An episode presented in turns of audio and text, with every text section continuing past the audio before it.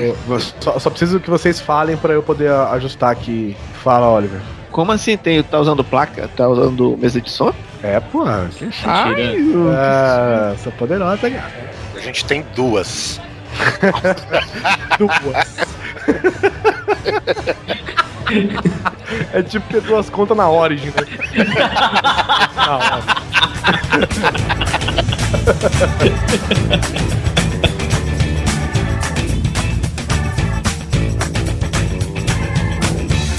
Grande Coisa. Um podcast que é bom, mas que também não é lá grande coisa.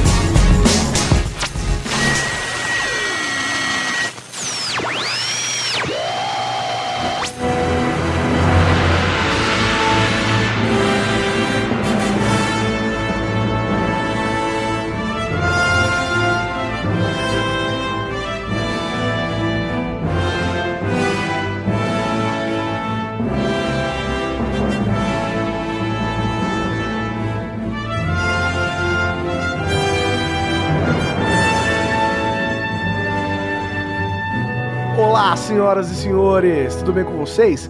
Aqui é o Guizão e aqui neste estúdio que nós montamos aqui para mostrar para vocês algumas músicas que nós gostamos, eu estou com Oliver Pérez. Com duas mesas.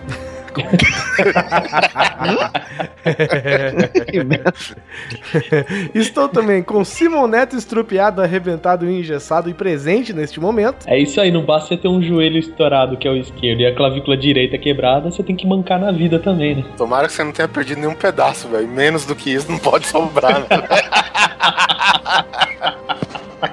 E diretamente vindo aqui de uma nave espacial do Cruzador Fantasma, estou com o Senhor Seu Panda. Seja bem-vindo. A tudo do Olha aí. Pra aparecer, né? Sabe nada, inocente. Aproveitando, Caralho. aproveitando Agora- que o Panda faz pouco sexo, né? Ele vem aqui gravar. Eu É sou o um problema. falso virgem. É, é o que eu falo pros caras. Os caras virgem. jogando Xbox. Eles falam, pô, o Panda não fala com a gente. Vai jogar BF3 no console. É virgão. Eu falei, é, eu sou um falso virgem. E nós vamos falar de virgindade? Não. Nós vamos falar de fantasmas, assombrações? Não, nós vamos falar. Nós vamos dar. Prepúcio, prepúcio, isso. Prepúcio, talvez? Não sei.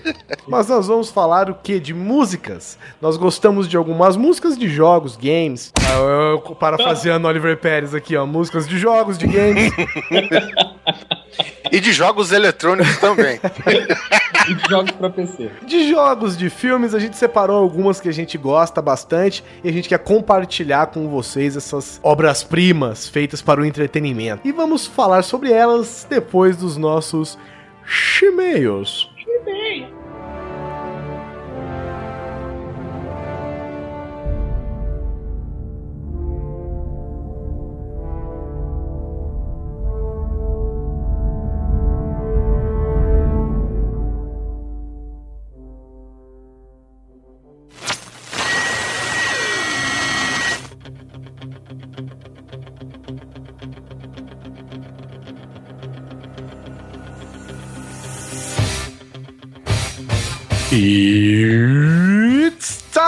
Não, brincadeira. Vamos para mais uma leitura de e-mails e comentários. Tem a ver com a música que tá tocando, tem a ver. Na verdade, o Simon Neto está presente porque eu e o Oliver Pérez somos figurinhas carimbadas aqui nessa região, né? Aham. É, No núcleo de leitura de. No núcleo de leitura de e-mails, o, eu e o Aliás, Oliver. é é, confortável, é confortável essa sala aqui dos e-mails. Tem até ar-condicionado. É, a cadeira tem a marca da minha bunda já. Pois é. pois é. Bom, Antes de tudo, eu quero deixar só um recadinho. Eu participei. Olha, eu sou agora um arroz de festa, né? Um puta de um arroz. né? Putinha paga do cara. É um arroz feito em panela de feijoada, velho. Não é pouca coisa, não. Na verdade, agora eu estou me mudando, tá? Eu moro em Brasília antes, agora eu moro na Cidade Gamer. Estou no episódio 185 do Cidade Gamer com o Ed, com a Má, Versiane e com o Vivacqua, falando de jogos que nós estamos jogando, né? Eu citei alguns jogos lá, me convenceram a comprar Titanfall. E ouçam lá, o link vai estar aqui no post. Cidade Gamer 185 que estamos jogando. Dito isso, vamos ao primeiro e-mail. O primeiro e-mail é do Gustav.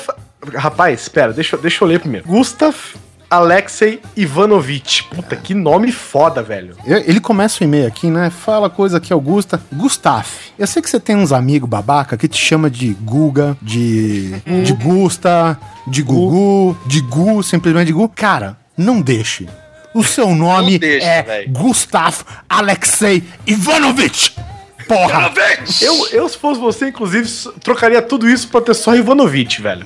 Cara, Ivanovich é foda, mano. Cara, Ivanovich é animal, velho. Que nome foda. O meu é balde, velho. Fala sério. O cara, o cara chama Ivanovich, velho. Que da hora, cara. Bom, dito isso, da ascendência chinesa dele, você pode continuar. Dá pra ver que ele é boliviano, né? Fala coisa que Augusta 41 anos, olha só. É só. Ih, e da, fui obrigado. da época da Guerra Fria. Ah, para, deixa o rapaz. Tá falando pra caralho, aí, olha, velho. Tá mais novo que você, olha. O que ele tá falando? Olha aí. É, eu sou da época que começou a esquentar, viu? O Oliver não tava no- na arca de Noé, mas pisou na lama. Eu acho que eu já falei isso uma vez, né? Já, já falou.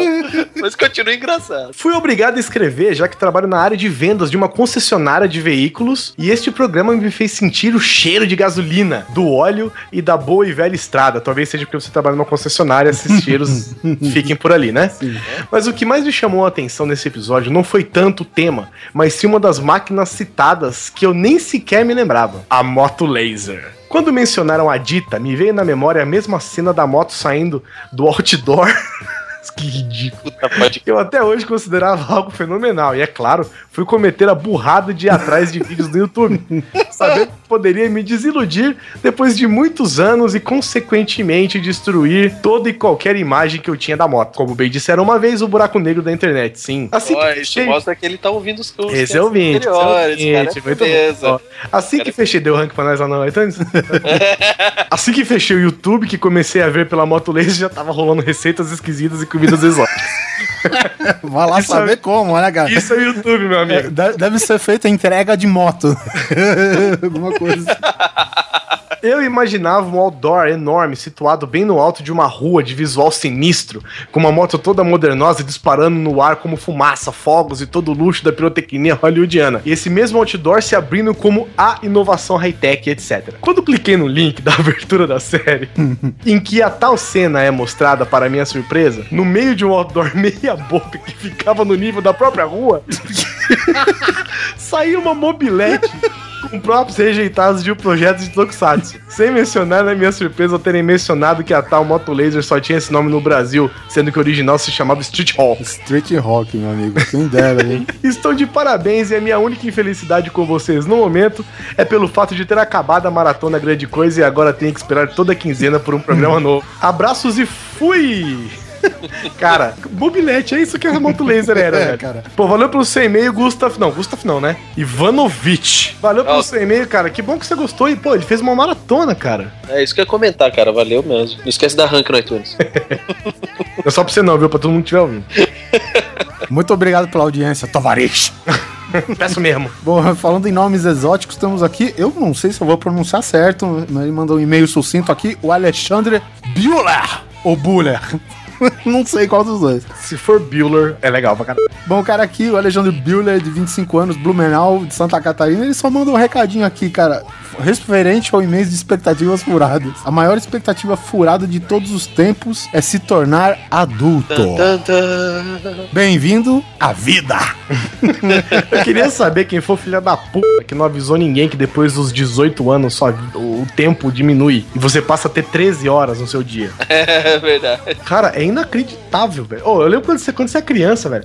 Você consegue ir pra escola, voltar da escola e ir fazer, sei lá, o seu curso de natação, o seu curso não sei o que, o que você fizer de esporte, Verdade, de repente. é brincar com seus amigos, jogar videogame, assistir um filme que você quer e descer pra cidade, fazer qualquer coisa, estudar, dormir e ainda são tipo 4 horas da tarde, velho. Bem-vindo ao nível hard. É muito. A- Alexandre, valeu pelo seu e-mail aí. Eu sei que a gente tá com aquele probleminha no, no, no né? Que a pessoa manda pra gente pelo comentário do site e a gente acaba recebendo duas ou três vezes, quatro, cinco vezes, porque parece que deu erro lá na hora de enviar. Mas a gente recebe sim, viu, gente? Pode ficar tranquilo. Na tentativa, tenta umas duas, três vezes, só pra ter certeza. Ou então você pode mandar pro direto pra contato arroba grandecoisa.com.br. E não é tá? É jacaré anfitrião. Tá bom. Nosso próximo e-mail é aqui. Posso falar tipo Rádio FM, Guizão? Pode, por favor. É isso aí, amiguinhos. Aqui o nosso próximo e-mail é do Felipe. Felipe, muito obrigado pelo seu e-mail, designer do Gmail. Felipe! Felipe, aqui no Toca Toca, fala com a sua música e de onde você fala, Felipe. Eu, ei, eu tenho 32 anos, fala aqui de Belo Horizonte. Bora mal! Belo Horizonte, Minas Gerais. Cara, muitos veículos fodas. Eu enfatizei porque eu acho muito legal quando começa assim. Vocês citaram no cast, mas um que me lembrei muito foi o de um seriado chamado Highwayman. E foi até difícil de encontrar imagens, mas me lembrava que o protagonista tinha um caminhão que a parte de cima virava um helicóptero e a parte de baixo da cabine virava um carro esportivo. What? Caralho!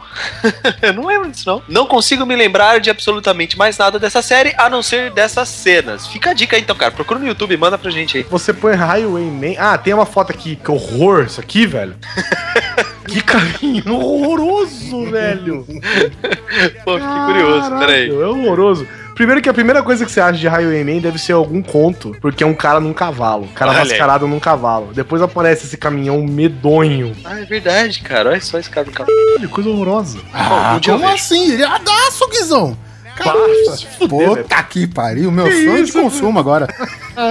Caralho, que puta treco louco, velho. louco! Que foda, cara. V- vamos descrever pros ouvintes. Imagina vocês que tem um helicóptero andando no nível da estrada, tipo um metro e meio, e vem um caminhão, um ônibus, e atropela o helicóptero por trás e ele fica cravado na frente. Isso mesmo, velho. Tá bom, deve, ser ótimo, só eu que tô errado. Outro carro que lembrei porque não tinha lógica nenhuma era um carro do He-Man, Attack Track, que as rodas pareciam esteiras de tanque, mas ao invés de simplesmente funcionarem como esteiras, elas giravam de um jeito esquisito de forma elíptica para fazer o veículo andar. Coisa de maluco. Caraca, também, olha, parabéns, não lembrava dessa. No mais, mais um cast de altíssima qualidade. Muito obrigado e até a próxima. Nós que agradecemos, meu caro Felipe. Fique ligadinho! Fique ligadinho aqui na Grande Coisa FM. E logo mais pra vocês, um cast de trilhas sonoras. Pro que ridículo que a gente tá, velho. que vergonha da gente agora. Por isso que a gente não tem muita reclamação da nossa sessão de e-mails, velho. Agora aqui rapidinho, aqui no, no site, mandar um abraço pro Everton Toledo. Um abraço. Lá vai. Josso Ares, o deus Cara, da guerra. Quem que é esse cara, velho? Quem que é esse cara? Jô Soares! Agora que eu entendi. É sempre assim. Agora eu entendi. É sempre assim. Um abraço pro nosso ouvinte antigo já, o Mestre Mágico, que deixou aqui um breve comentário. Nossa. Tem umas 118 linhas, ele, mas ele falou ainda que vai mandar um e-mail mais elaborado pra gente depois. Obrigado, cara. Mas obrigado, cara, a gente leu, muito foda. Mas ele deixou uma frase interessante no final aqui, ó. Sobre a Lamborghini. Tudo que tem a dizer é isto. Você pode até sonhar com uma Ferrari, mas quer mesmo uma Lamborghini. Ah, rapaz, é isso aí, rapaz.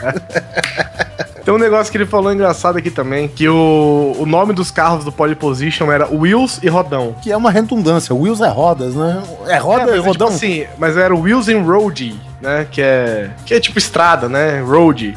Se você traduzir essa merda aqui, fica ó, rodão e rodinha. Dá pra fazer uma dupla É, sertaneja. roda e rodão, na verdade. É. Um abraço para Augusto Mesquita, que disse aqui coisas. O cast ficou fenomenal. Nunca antes na história das, das internet. Eu vi um podcast com um conteúdo de pauta tão completo quanto este. Parabéns. Obrigado. Sabe nada, inocente. Este Pontiac Trans Am foi o carro dos sonhos da minha infância, ainda mais com esses desenhos no capô. Pena que eu nunca consegui ter a miniatura de fricção, importada do Paraguai, diga-se de passagem. Um abraço pro Alessandro Roberto de Oliveira que mandou um comentário interessantíssimo. Olá, coisas. Sou grande fã de vocês desde a época do Nerdcast. Aê, rapaz. Ouça lá os nossos podcasts antigos, www.jovemnerd.com.br. Só que é o seguinte, os nossos primeiros 400 não prestam.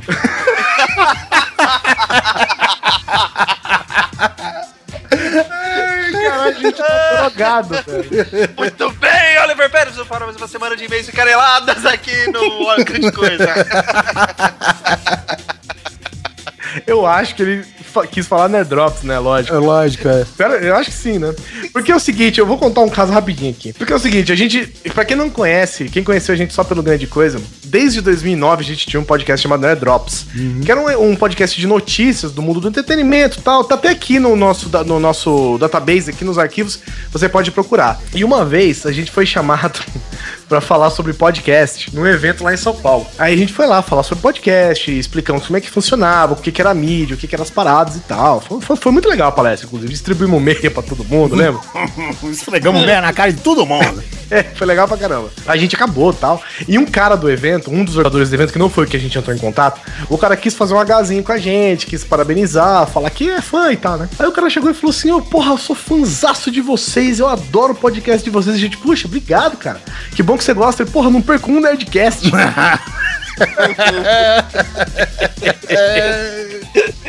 Aí a gente, pô, que bom que você gosta, não esquece de acessar lá não, cara, www.jovemnerd.com Bota aí, Jovem Nerd, você tem uma palestra a mais aí. né? Próxima vez que eu encontrar com o Alexandre, eu vou falar pra eles. Abraço pro Vinícius Simões. Um abração aí pro nosso ouvinte de toda a quinzena, Frank Castle, tá aí dando seu recadinho. Um abraço também pro Franklin Gluck e pro nosso querido Anderson Cardoso, que está sempre presente com a gente aqui, né? Ele falou que o carro do Jaspion era o Mazda RX-7. Isso, e era um puta de um carro, é verdade. Só que é um carro que no Japão é corriqueiro, pra nós é. Um abração também para o Rafael Halfenstein Franco. Ouvinte das antigas também. Ouvinte das antigas. É, é, não, é, deve ser Helfenstein. Cara, eu tenho que mandar um, um salve pro Rafael, porque ele mandou uma foto pelo Facebook pra gente, dele do lado de uma Aston Martin DB5 lá no Japão, cara. O carro, do Oh. James- carro original do James Bond, velho. Porra. Parabéns, cara. Parabéns, valeu. Ele diz aqui, né? Porra, cara, eu só vim aqui dizer que eu já gostava de vocês o suficiente. Aí vocês me falam sobre carros e falam do Charger, do Bullet. É, cara, isso daí foi até uma certa mancada, porque eu falei do carro, falei do ano do filme e não falei o filme. então, Já foi, bo- já foi melhor, hein, queridão? É, então, são. É o Camaro do Frank Bullet, né? Que tá aí no nome do filme, que é o policial Bullet, que ele dirigia um Camaro irado também, verde. E os vilões que dirigiam um Dodge Charger preto. Que esse daí, cara, era animal, velho. E também finalizando aqui a nossa sessão de leitura de e-mails comentários, abração pro Blue, que mencionou Corrida Maluca, que é verdade, tem vários carros lá que a gente leva no coração, principalmente o mafioso. Ah, nós vamos morrer! Adorava aqueles caras, né? Corrida Maluca, é, a gente sempre cita aqui porque o Oliver tem a risada do Muttley. né? Vocês, vocês já perceberam? É. Então sempre que ele faz essa risada, esse é uma referência ao Corrida Maluca. E finalizando, o Rubens Cavaleiro, que lembra que mencionou o Automan, né? Que é o cara que podia fazer qualquer coisa com matéria inanimada e inexistente também, diga-se de passagem, né? Que ele lembrou das impressoras 4D futurista. Isso mesmo, 4D, ele destacou aqui, dessas que os objetos se automontam. Vai. Nossa senhora, hein? Era por isso que ele era o Automan. Fica a dica.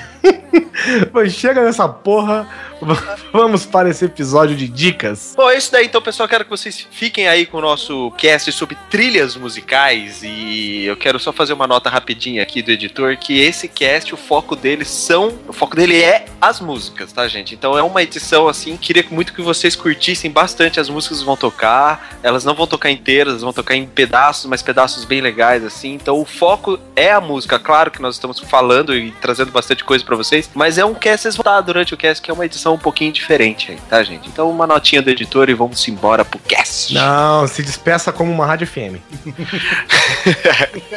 Grande coisa, FM, muito obrigado pelo carinho e por toda a sua audiência. Muito obrigado mesmo. E agora que você ficou com nossa leitura de e-mails, por favor, curta o nosso cast. Tchau e... Fui. É, isso aí.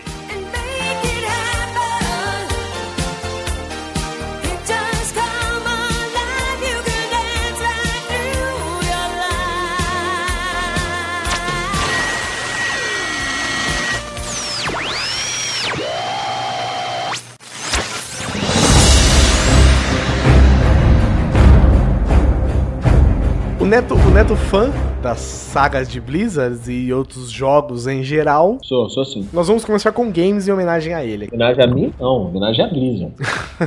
É, Tá bom. Já pontuar direito, que fanboy é fanboy. Vocês ouviram naquele cast. Beleza. Vamos, vamos, vamos ajudar a Blizzard, que daqui a pouco ela tá falindo. Tá lançando É, tá super ligado. trunfo já. É, ele- eles têm o super trunfo, mas não tá bem ainda. Começa então, Simão. O que, que você indica pra gente ouvir aqui que você acha que é memorável e deve compartilhar com o mundo? Então, amiguinhos, já que nós vamos conversar sobre games e eu gosto muito da Blizzard, como vocês já sabem, eu separei aqui, na verdade, as três principais franquias da Blizzard, mas assim, eu queria dizer que toda trilha sonora da Blizzard é foda pra caralho. Qualquer música que você ouvir da Blizzard é, no mínimo, bonita. Mas eu separei aqui uma na verdade, duas do World of Warcraft, que uma é assim que você chega na capital humana, que é Stormwind, que ficou gentilmente traduzida para o português BR como Vento Bravo. Juro pra vocês. Ah, mas tá certo, ué. Tá certo, é. Tá lá. Vento Bravo. Tempestade não, né? É. Não, não. Storm eu acho que é Inclusive, vento, a né? gente tá jogando aquele jogo Satanás 3. É bem por aí. Então é o seguinte, né? é, assim que você entra na cidade, que você já tem assim o saguão dos principais heróis de Stormwind, os humanos, toca o tema da música de Stormwind, que é sensacional, uma das coisas mais lindas que eu já ouvi. Tá aí, ouça um pouquinho. E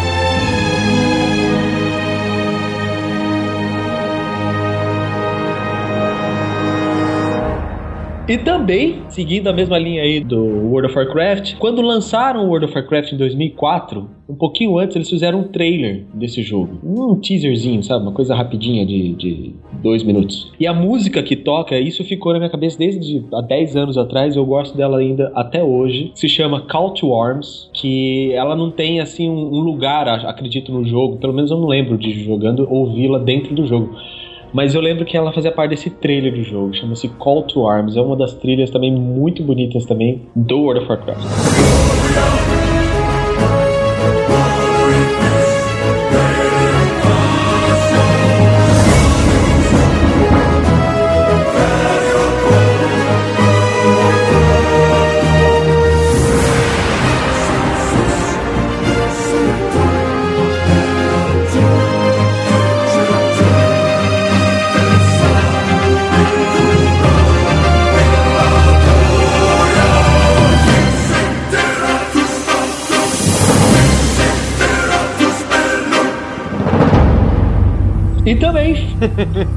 Como se não bastasse, não como se não bastasse, vamos falar também agora da outra franquia da Blizzard, que é a StarCraft, que pra quem não sabe é o RTS futurístico, né? Que já estamos no StarCraft 2. Essa é a música que toca num dos vídeos, num dos cinematics do Wings of Liberty, que é o StarCraft 2, a primeira parte, não a expansão. Lá pro final Wings do of jogo. Liberty parece tema de desses metal melódico, não parece? Manowar, Manowar, Wings of Liberty. É, Blind Guardian. Imagina até o Blind André Guardian, Matos nossa. cantando. Blind Guardian, com certeza. Blind Guardian é bem isso, Wings of Liberty. Imagina um paladino de asa aberta, assim. No Brasil, Blind Guardian é uma banda que seria traduzida a Guardian Inútil, né? Não, guarda cego. Não. Porra, Martelo. Ou então, se alguém fosse traduzir com o inglês nórdico, ia ser guardião blindado, né?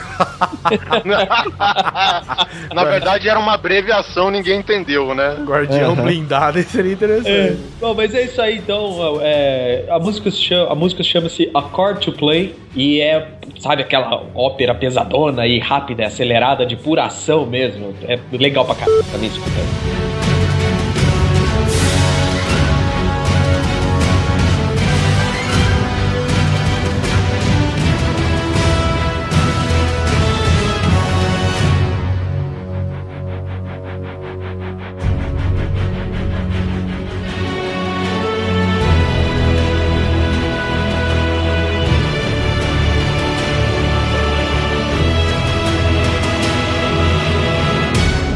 Vez que alguém É, fala é. isso pra mim, eu fico com o pé atrás, cara. Porque eu me lembro de uns amigos meus quando a gente jogava RPG, eles falavam assim: "Mano, você tem, a gente tem que jogar RPG, você não jogou com a gente aquele dia, você tem que jogar RPG com a gente ouvindo Stairway to Heaven". Aff, Aí eu falei, por Eita. quê, mano? Os caras falaram, mano, porque a música é calma na hora que o jogo tá calmo. E não sei o que acontece, cara, na hora que o jogo engrena, a música dispara. Eu e falei, mano, que hora que Starway to Heaven dispara, brother?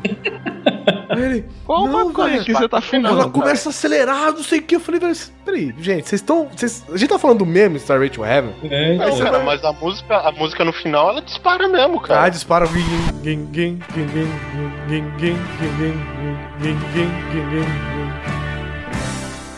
que é o... Isso aí é capoeira? Isso. Isso. Star Wars Oxalá to Heaven. Star Wars Paradamente. Paradamente o Heaven. Complementando esse negócio aí de trilha sonora na hora de um jogo, seja RPG, videogame, É. cara, o Guizão colocou, acho que Robocop gay no Battlefield, não foi? E ficou Puta indo que essa... Você vê que não tem nada a ver essa porra, cara. RPG, Eu não funciona coloco muitas coisas e o principal trilha que eu ponho ou é Mamonas Assassinas. pra BF, para pra Battlefield? É, claro, lógico. Isso por, por causa do morador de Guarulhos, né? Engraçadão Sim, tal, é. amigo e tal, tem lá uma munda de fibra de vidro lá no meio da cidade. Ou eu coloco Falcão, boto muito também. Ou eu coloco Racionais, que Racionais pra você matar, malandro. O bagulho é foda, meu irmão. Bom, e por falar em Racionais, pra fechar aí a saga Blizzard, nosso clássico Diablo. E- Sabe Deus qual a referência que você utilizou. Diablo, não, veja bem a frase. Diablo, sabe Deus, o que que é? que você usou de referência. Então, essa é a piada, entendeu? Tipo, já falar nisso, Diablo, que. Tipo, tá, é, não tem o que falar do jogo, sensação fucking nossa. Só que eu quero lembrá-los do Diablo 1, que é a música de Tristan Village. A. Xerelém. Escuta aí, escuta aí, a violinha, a violinha. Essa música é uma tristeza, né? Ela, ela é, ela é aconchegante, mas é triste, né? Ao mesmo tempo, eu não sei dizer. Não, se você parar a pensar, a trilha- na trilha do Diablo tem músicas muito mais orquestradas e pesadas e aventurescas. No Diablo 3, então, a, a- a trilha do Tirael, quando ele abandona sua forma angelical e vira mortal e cai pra terra, é animal a música que acompanha. Mas essa marca, cara, essa da violinha, nem quem, até quem não jogou Diablo conhece. É, porque também é a Então, primeira vez, você começa em Tristan Village, né? Começa lá. Aí né? a primeira vez que você joga Diablo, você fica seis dias seguidos em Tristan Village. Então você, você acaba acostumando, né? É tipo jingle de político, cara. Você não conhece o político, mas você lembra a musiquinha dele e fica gravada na tua cabeça cavucamente, sabe? Ei, ei, ei, Mael. É, exatamente. Dois patinhos na lagoa, bote a cristão. ficha e 22.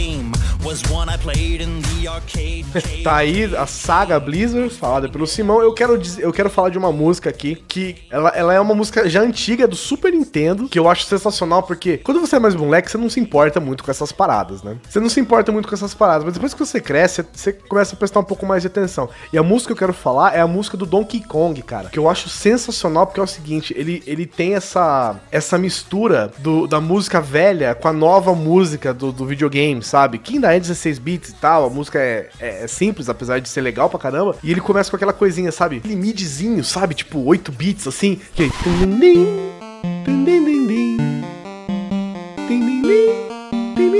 Aí de repente ele vem.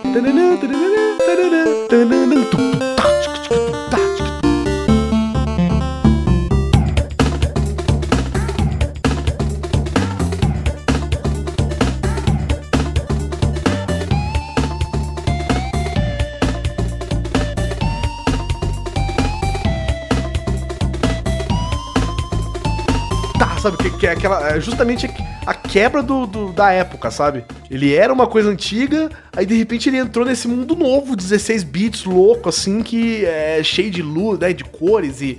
E gráficos e não sei o que, porra, eu acho muito legal, cara. E é um detalhe tão simples assim, né? Logo na musiquinha de abertura, né, cara? Cara, sou só eu, mas eu odeio música 8 bits, cara. A música 8 bits, ela mais te pega pelo saudosismo, É, ela talvez. tem, ela tem o seu valor, né? Ela tem o seu valor, né? Ah, tudo bem, mas cara, como me irrita essa musiquinha. Assim, é claro que não tem como a gente comparar uma música de 8 bits que o seu videogame fazia antigamente, né? O som saía do próprio videogame do que agora que você ouve, sei lá, em FLAC de 900 kbytes por, por segundo que você tem hoje num videogame, num computador, num console novo, né? Tem nem fones de ouvido até esquenta. É, não tem nem comparação. mas, mas antes eu acho que é o seguinte, Simão, inclusive. Não vou dizer que, ah, antigamente eles precisavam ter um trabalho muito maior. Não, claro que não, porque eles eram muito mais limitados. Mas eu acho que quando você tem uma, uma gama tão pequena de variação de som que você pode produzir, pô, cara, você fazer uma música que te marca pra sempre é difícil, velho. Criatividade, né, cara? É, cara, Criatividade. não tô dizendo que hoje não tem Concordo. criatividade. Porra, você vai jogar um. A gente vai falar depois aqui, Battlefield, por exemplo. Porra, o bagulho é orquestrado, o Skyrim aí, orquestrado. O bagulho é lindo, velho. É lindo. Só que. São 127 pessoas na orquestra. Exatamente, é, exatamente. Todas, sem devem ter criatividade jogado, nenhuma. e, que, e- e que é, provavelmente nenhuma delas, ou algumas delas, nunca viu um videogame, né? Um computador com um jogo. É, pois é. Mas O maestro levanta e fala: Esta é meia lua X. então, então é uma gama tão pequena, cara, que nem, por exemplo, porra, você lembrar de Mario, velho. Porra, olha isso, cara. Ou Se- então se você compra, olhar- né? cara. Porra, eu lembro que uma vez eu tava numa loja, dessas lojas de departamento que vende brinquedo, vende carrinho, vende essas porra todas assim, carrinho de bebê, essas coisas assim. E tinha um xilofonezinho, velho, sabe? Xilofonezinho assim, qualquer largado assim. Eu peguei o xilofone, velho, de criança e comecei a tocar a música do Mario, velho. E eu não errei uma nota, porque ele tá gravado na cabeça de todo mundo que jogou Mario, velho. É, é aquela coisinha, velho, sabe? Tem, tem, tem, tem, tem, tem, tem, tem, tem, tem, sabe? É nada, cara. E, e é engraçado, né? Porque, tipo, o Mario entrou pra esses consoles modernos, modernos assim, né? O que a Nintendo faz. Mas. é, é, não, é- é- entrou num mundo novo. Sim, toda nova geração e tal. E, Tipo, e o tema, cara, é o mesmo, cara, só que com umas enfeitadas a mais que o, é o que o recurso com a tecnologia e que, óbvio, com um auxílio de mais criatividade pode fazer, né, cara?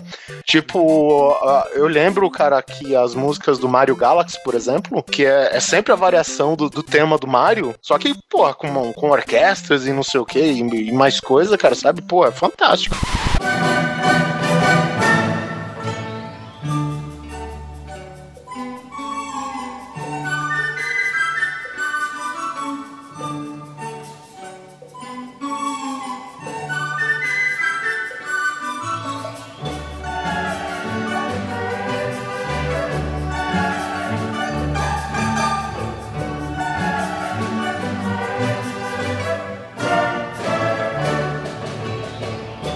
As músicas do Mario World, cara, elas são a da mesma música do- das músicas do Castelo de Assombração. É, dum, dum, dum, dum. elas são a mesma música, as músicas do Mario World, se eu não me engano, todas elas são a mesma música, só adaptada pro tema que ele tá. Tipo, se, se ele tá no castelo, que é aquela, né? tum, tum, tum,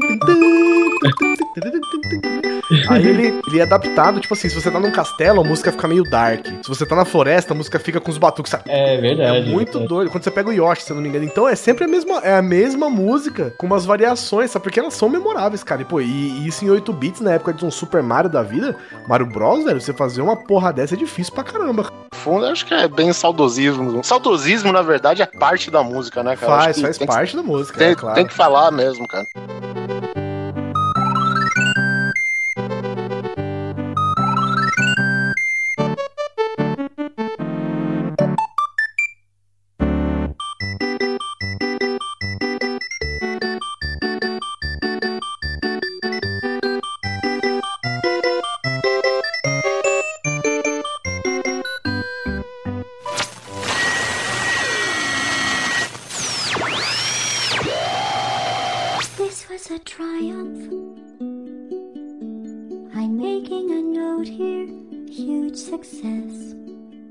Uma outra música que eu quero deixar, que já é nova, né? E ela, e ela é nada, né? Se não me engano, foi até tocado nos casts atrás aqui, como a- a- o pedido do, do aniversariante, que é justamente a música do final do Portal, cara. Puta, cara, essa música eu acho uma merda, mas ela é engraçada pra caralho, velho. Você tem que pensar, Oliver, que é uma música feita por um robô. Sim, é temática, né? Sacou? É uma música que um robô faz. Então o que eu acho legal do Portal é o seguinte: o primeiro Portal, no caso, já foi tocado, eu vou falar do segundo Portal aqui. Que no primeiro, a, a Gleidos ela cantava o seguinte: que, é, que, ela, que você fez de tudo pra matar ela, mas você vai, ela vai ficar viva, velho. Ela não vai morrer. Você vai morrer, ela vai continuar viva, o mundo vai acabar, ela vai continuar viva, porque ela é foda. E o segundo é legal porque é o seguinte: tem um momento até que você tem que ajudar a Gladys a resolver um problema. Então a música que ela canta é o seguinte: olha, a gente já foi inimiga, a gente já foi briguenta, agora eu só quero que você vá embora. Oh.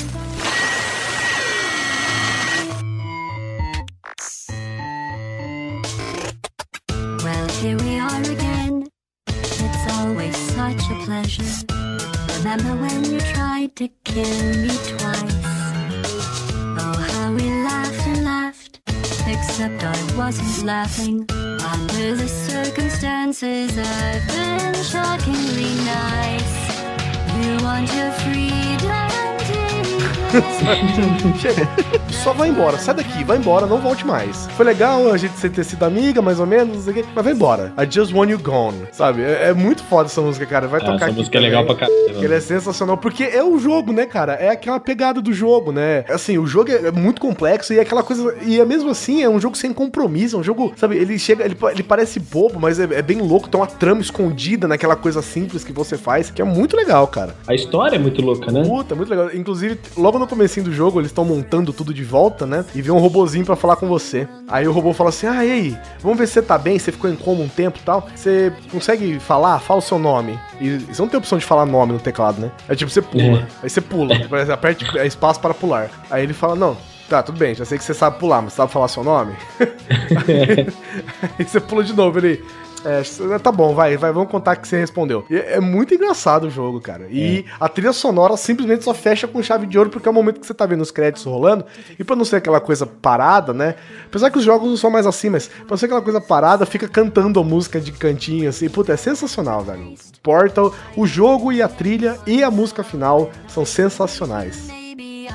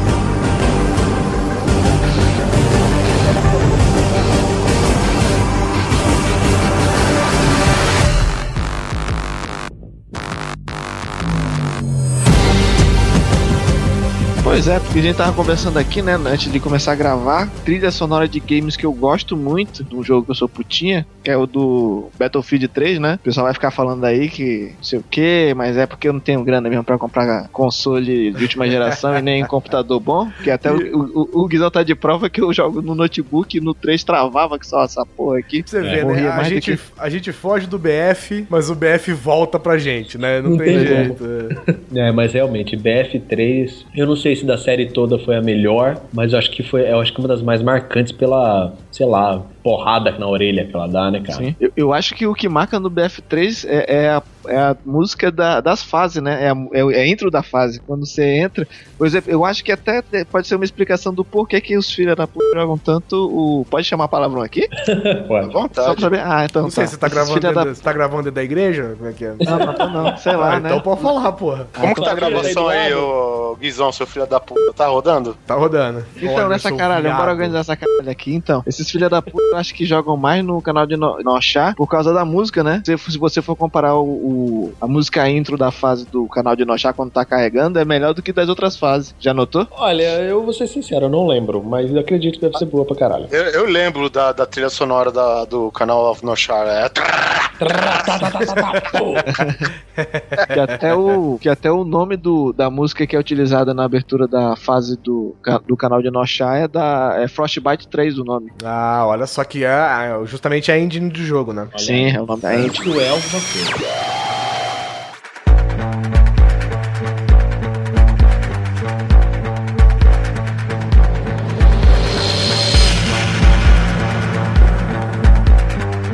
É o seguinte, cara, o que uma coisa você pode ouvir nego reclamar de jogabilidade, é claro que tem as suas falhas, reclamar de estilo de jogo, reclamar que é repetitivo, que a história é fraca, mas cara, eu não vejo uma pessoa reclamando da trilha sonora, tanto do BF3 quanto do BF4, que cara, o bagulho é impecável, velho. Ele tem uma mistura de eu vou falar Call of Duty aqui, mas é porque é o seguinte, é o chamado pra batalha, velho. Você se sente afim de, de meter bala nos seus inimigos, sabe?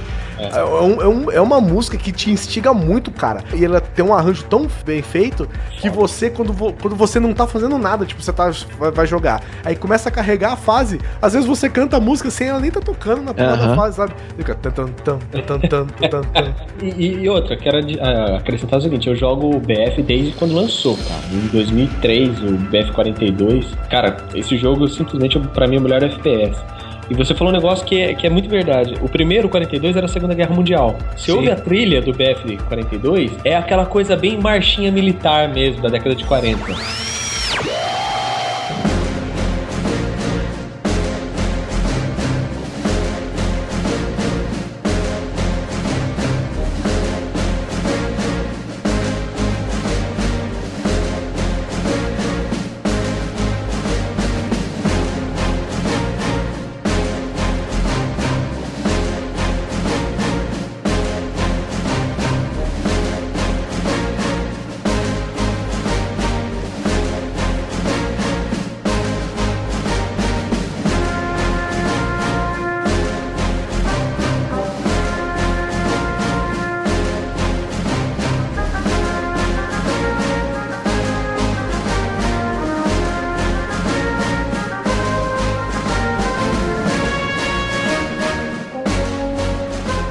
Você vai pro BF, o, o Battlefield 2, que já é moderno, minto, antes disso tem o Vietnã, que eles usam músicas da época mesmo, É, mas tem. todas as tem- músicas que foram tocadas no Forrest Gump. Isso, isso, basicamente. Mas tem um tema. Tem o tema do, do Battlefield também que tá adaptado. Aí o Battlefield 2, que é uma música moderna, que já é uma música moderna, mas o vilão na história do, BF, do BF2 são os, entre aspas, né? Oriente Médio, árabe, aquela turma toda do É o Deus que Laden. tocava o foda-se na época, né? Isso, é. E aí o que acontece? Eles pegaram essa música e colocaram os instrumentos orientais, deram uma pegadinha meio árabe na coisa.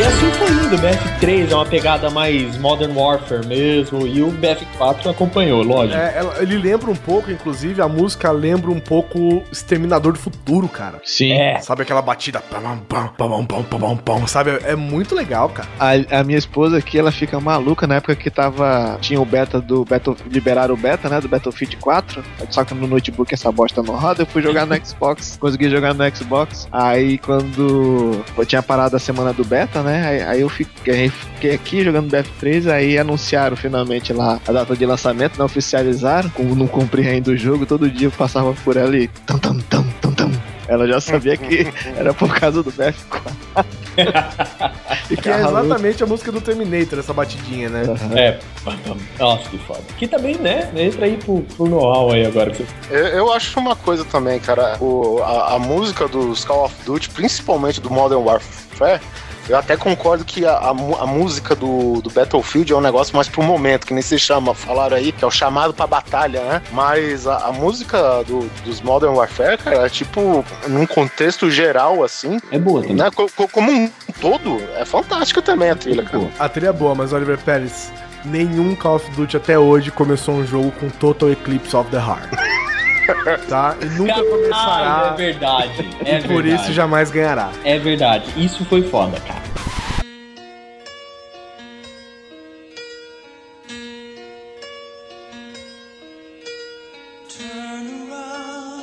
Every now and then I get a little bit lonely and you're never coming around. Turn around. Every now and then I get a little bit tired of listening to the sound of my tears. Every now and then I get a little bit nervous that the best of all the years have gone by. Every now and then I get a little bit Negativo, sargento. Ô, Hacker. Hacker, tá consciente? Acorda aí, cara. Fica comigo. Muito bom, Hacker. Poucas vezes na vida eu vi alguém dirigir assim. Até o último momento. Acende a luz, Hacker. Banco de terror. Você tá preso, sargento. Irish, a pior coisa numa situação dessas é entrar em pânico. Cara, para de falar assim. Você tá me deixando preocupado. Mac, me ajuda a mexer o banco, cara. Gente, ainda tá afundando. Merda. Nós vamos te tirar daqui, Douglas. Tá me ouvindo? Como, cara? As portas estão emperradas. Merda. Não era pra isso ter acontecido, Irish. Reckon. Pega minha arma. Tá pensando o quê? Agora ele é sua. Que porra é essa que você tá falando? Pro lobo sobreviver, ele arranca a perna com o dente. Anda! Negativo, não faz isso! Agora, Hacker, atira na janela! É uma ordem! Não faz isso, Hacker! Salve-se! Saiam daqui! Que merda é essa, cara? Me escuta! Atira na janela, senão você...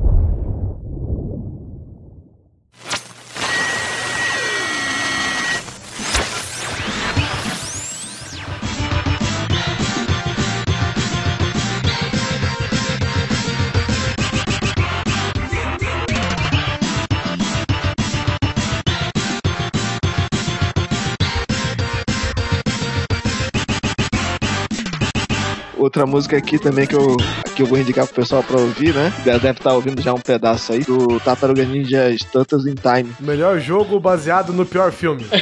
Pois é, né? Não é à toa que você colocou baseado entre os dois, né? Isso aí era no, isso aí era no auge da Konami, né?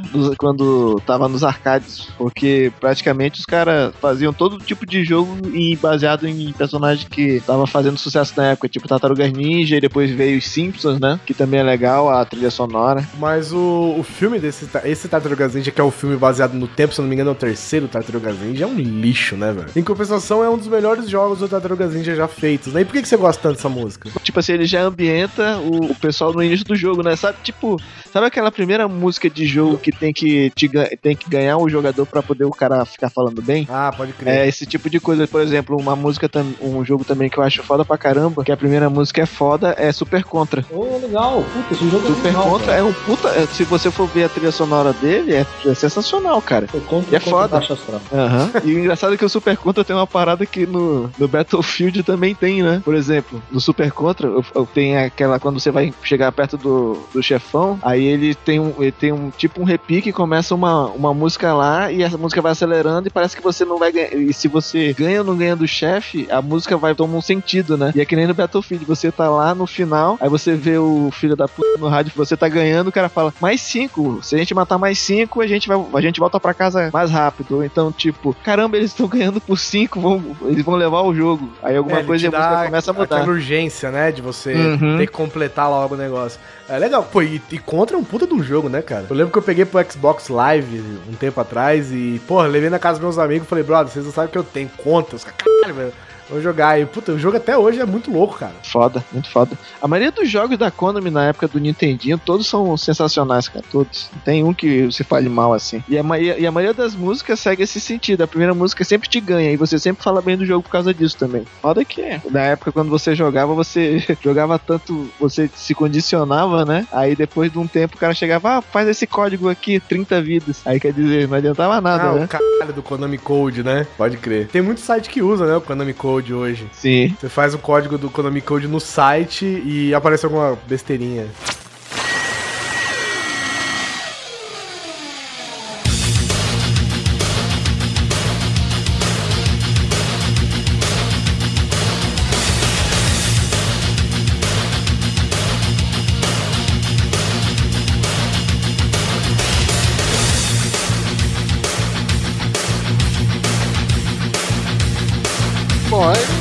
Música que eu queria falar de videogames aqui é aquela que, te dá ânimo pra dar porrada mais forte, que é a faixa Trailblazer do álbum Killer Cuts do jogo Killer Instinct. Do console Ah. Super NES.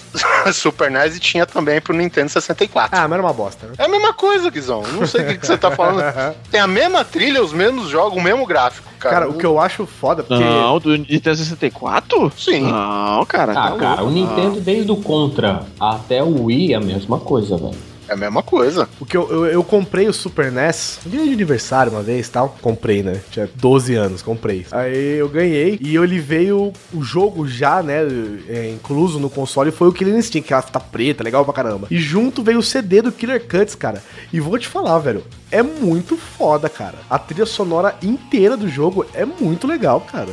É todo um rock and roll, tem umas músicas que são uma pegada mais eletrônica, assim. Puta, cara, é muito legal, velho. A que eu curto mesmo, que tá passando agora aqui, que é uma porrada, que é a música intitulada Trailblazer, né? Como eu, eu- eu disse aqui. Não que elas passem certinha na, na, na fase de cada, cada personagem, mas ela, cara, quando passa, e ela é metal, cara. Então, quando passa aquele riff da guitarra, cara, é a hora que tu imagina, cara, você, sei lá, com Fulgor, Cinder, Cyberwolf, sabe? Dando porrada lascada na cara, velho, sabe? Eu, eu acho muito foda dessa música pelo. Ela é estilo que nem você virar o boné pra trás do Falcão, tá ligado? Virar uma É mais ou máquina. menos- É, vira uma máquina, velho. É muito boa, cara. Eu, particularmente, a música que eu mais gosto do Killer Instinct é o. A, a trilha de abertura mesmo. Que é aquela.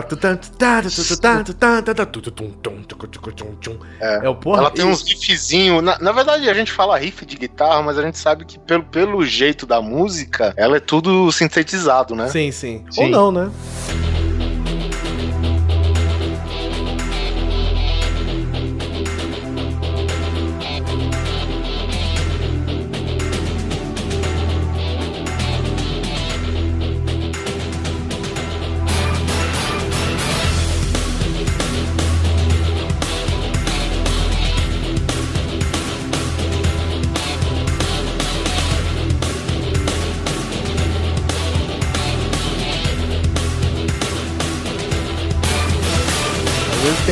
Detalhe ou outro.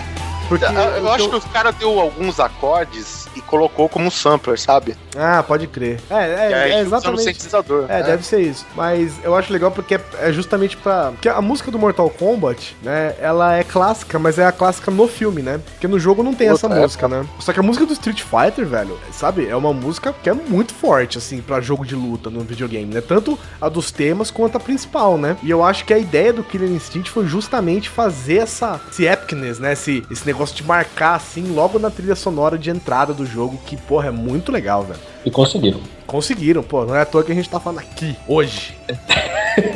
Só no grande coisa. O God of War, na verdade, eu acho que. Não sei, acho que é uma das primeiras trilhas pra game, assim, que te dá um soco na cara, na verdade, cara, porque o jogo, o primeiro jogo, que na verdade era a grande novidade, é, ele passava aquela coisa, você acompanhava o Kratos, e enquanto você lutava com ele, acontecia um zilhão de coisas ao fundo. É, que é, é, é o jogo pra mostrar processamento, né, cara? Isso. Olha o que, que a gente consegue fazer. A gente consegue É. dar o, pri- você no primeiro plano e o mundo acabando no segundo plano do jogo, né? Hashtag chupa Nintendo, tava escrito. É, isso no PlayStation 2, né? Isso, PlayStation 2. E ele dando aqueles combo, cara. Porque tem, assim, o pico do combo, ele fica meio câmera lenta, né? É.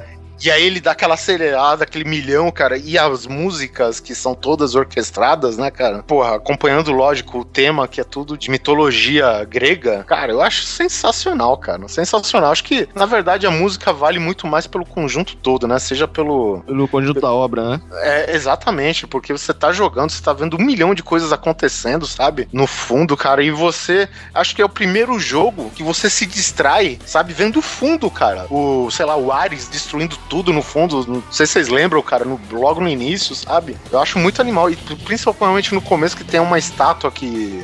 que vira um Megazord lá. Caralho. Vira o Megazord. Acho que é no 2, né, não, essa estátua? É, eu não vou lembrar, cara. Que eh, eu acho foda, cara, porque, tipo, ela fica olhando pelas janelinhas, né? E logo, logo ela dá um murro pela janela, você tem que desviar do braço e tal, cara. E a música tá lá, cara, dando soco na sua orelha e o gráfico dando soco nos seus olhos, né? Que eu gosto muito, que é de um jogo desses também, que é pra mostrar um pouco de engine. Eu gosto muito do jogo, apesar de eu saber que ele não é assim tão aclamado. Não é grande coisa, É, Guizão. não é grande coisa, exatamente. que é o Prince of Persia, Warrior Within. é logo no verdade. Começo.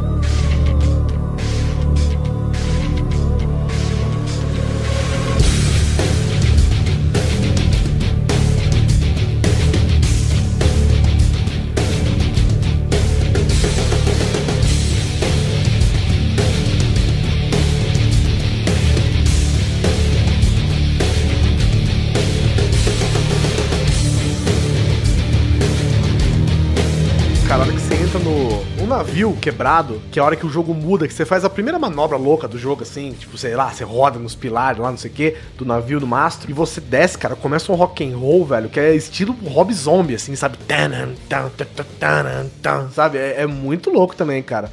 E é Tipo justamente- Megadeth, dizer. É, tipo Megadeth. E é exatamente isso, sabe? E, e tem essa pegada, assim, também, que é pra te empolgar e tal, que é justamente essas coisas do God of War que te mostra, que é, que é pra mostrar indie, né? Você fazendo um negócio, mil coisas acontecendo, navio quebrando, água entrando. Porra, é a hora que você... O PlayStation 2 e esses jogos, é justamente... Eu acho que foi aí que começou aquela guinada que os jogos começaram a ultrapassar o cinema, né, cara? Foi. Que justamente eles conseguiram te falar o negócio seguinte, cara. A gente vai botar um negócio fuderoso acontecendo e você vai estar controlando esse cara. É, me corrija se eu estiver errado, os gamers de plantão aí, mas acho que, se eu não me engano, em 2004 foi quando games passaram Hollywood em grana anual, assim. Então, já mesmo vi- por aí, 2004, 2005. Por Foi, aí. né? Então faz aí uns, uns 10 anos já que os games. E foi bem nessa fase aí, né? Play 2, que esses jogos começaram a bombar mesmo, que esses jogos começaram a estourar. Mas eu É. acho que foi em 2007 que começou mesmo o lance dos jogos começar a atingir mais o público adulto, né? Porque você vai Ah, vendo é, o, o enredo mudando, sendo, aparecendo Sim. peitinho, aparecendo um monte de coisa, cara. Tem umas paradas muito loucas. É porque o jogador de videogame hoje era a criança da década de 80, né, cara? Que hoje Sim. é economicamente ativo e tá gastando dinheiro com isso. Então, a única coisa que o consumidor cresceu. E benzos a Deus que vocês lembraram da gente. Obrigado. É, o Gears of War, em específico, ele tem uma trilha muito foda. Eu não me lembro de nenhuma música memorável do Gears of War, mas eu me lembro da música do trailer do Gears of War 3, cara, que é um country, bem devagarzinho, que vai mostrando as pessoas sendo. as pessoas todas queimadas, no estilo Terminator 2, assim, sabe? Só as caveirinhas, assim, as cinzas.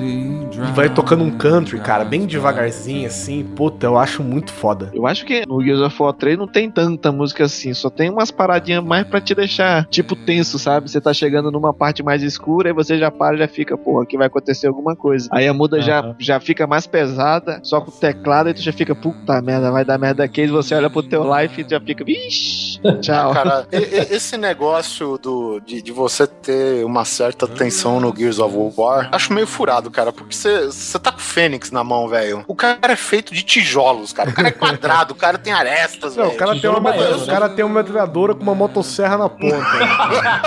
Eu falei, cara, cara, Isso é né, velho? independente do que saía de trás desse portão, velho, nada vai me atingir, cara, sabe? Isso me lembra até aquela aquela vez que no, no Senhor dos Anéis, quando estão invadindo Gondor, e o Gandalf fica, o que, independente do que sair desses portões, não fujam. En- Entrou um troll, já acabou com, sei lá, toda a guarda de, de Gondor, cara, com um- uma viradas da marreta. Meu, se tivesse o Fênix lá, velho, tinha ido tudo pra casa do caralho e ele já tava rasgando o último na motosserra já, velho.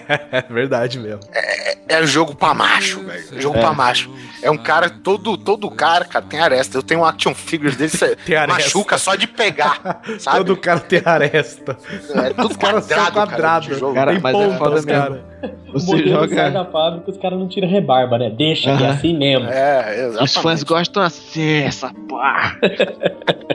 Até naquele console lá da a versão épica, né, do Gears of War 3, você vai, você passa por ele, você já fica assim, porra, olha só isso aqui, né? Os, os detalhes que tem, você fica, caralho, Você velho, vai, jogar, falta... Você vai jogar Gears of War, você tem que injetar testosterona no controle, né? Porque o negócio é, é, é, é, é muita, muita testosterona, assim, vazando, sabe? Cara, imagine, hein, Guizão, é foda porque assim, eu, na época quando eu comprei o meu Xbox, eu nunca tinha jogado Gears of War, só no computador, né? Só que eu joguei no 1 e também, computador do milhão, não rodava no talo e jogava mal- malmente, né? E não tinha tanto sangue. Quando eu joguei Gears of War 3 no Xbox 3, que ele tinha aquele Shoryuken levantando o cara com a, com a serra, fiquei, caralho, velho, que foda! E sangue voando na tela, isso é foda demais! E o cara enfiando a motosserra e o bicho tentando brigar, né? Pra não ser dividido ao Aham. meio. Não, e, e- e- e quando ele corre, dá tipo, um, dá tipo uma baiana no cara, o cara cai no chão e ele fica dando soco na cara do cara até virar pus, né? Vira mingau assim, fica batendo, bate-bate, aí eu fico. É foda, cara. E quando joga no multiplayer, você vê uns caras violentos, olha. Primeira vez que eu joguei Gears of War, eu joguei 5 minutos. Comprei camiseta, comprei action figure, comprei tudo, velho. Baixei Falei- Sons of Honor, que assisti inteiro. O cara É, jogou Gears of War 5 minutos teve que fazer a barba depois. Comecei a fumar, beber uísque, sabe? É foda.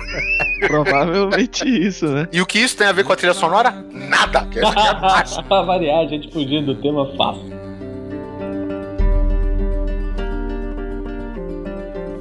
and from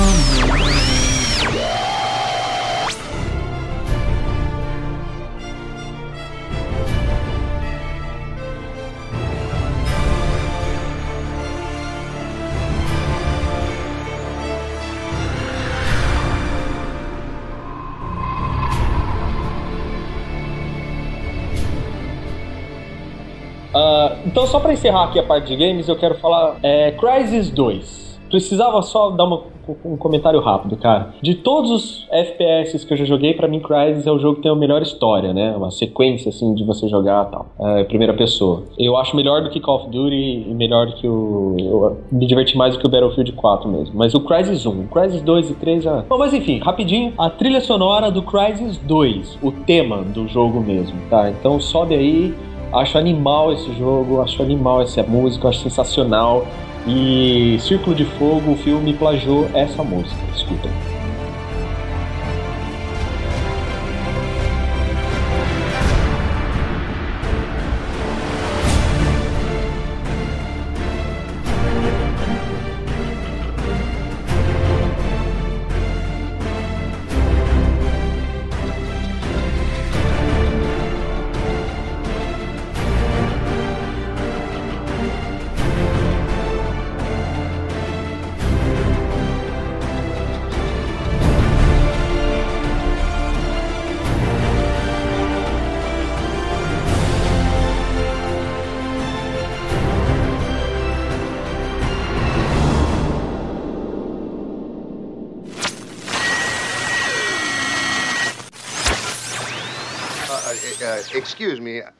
Think there's anything wrong with the action on this piano.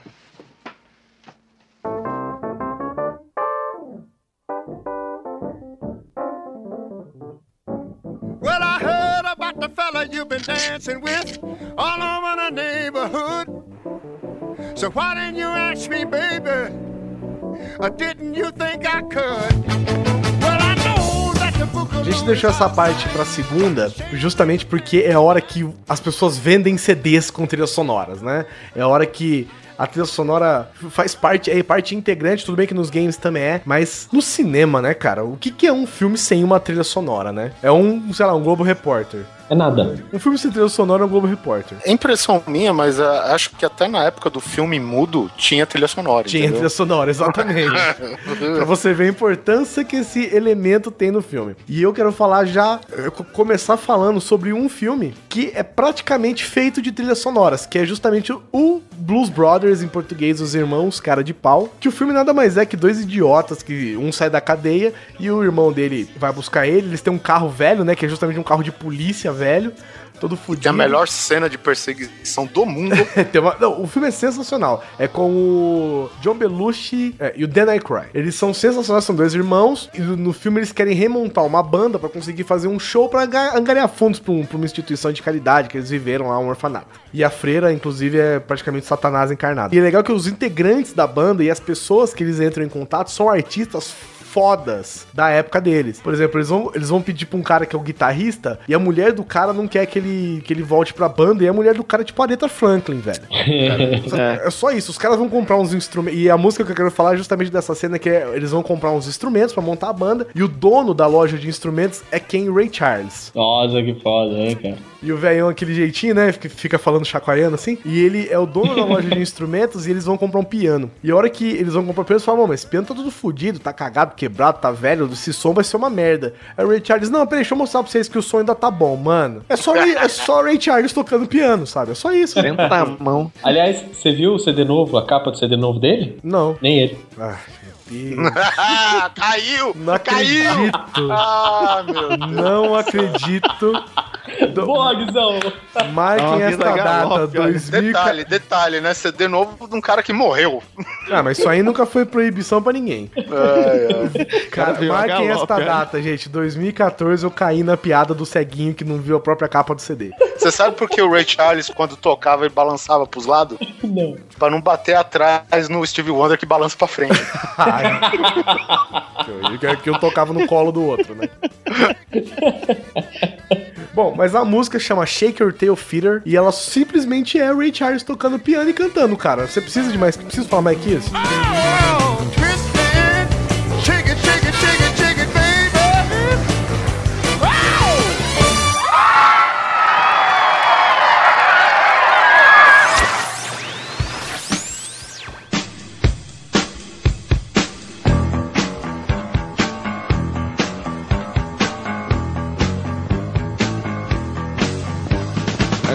O engraçado é o, é o Ray Charles parecendo que ele tá muito louco, né? Cheirado, porque ele não para, né? De ficar mexendo pro lado. Depois aparece a cena dos caras dançando fora, tudo maluco. Todo também. mundo na rua, né? Uhum. Contagia a cidade inteira, nego.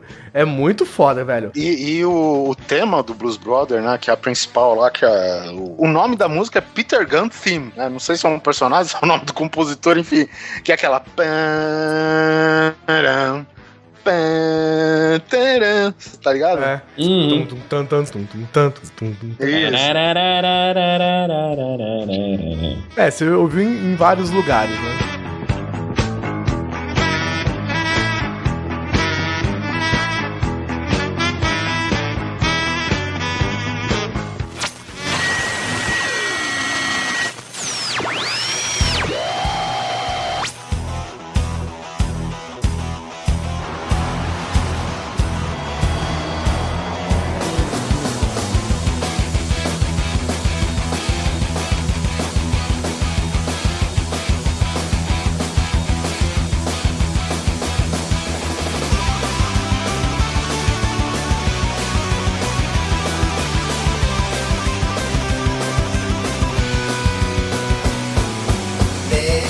Outra música que eu acho foda, e ela é assim. É é porque faz parte da infância, mas eu me lembro dela depois de crescido, cara, e eu sinto que eu não dei o valor necessário pra essa música.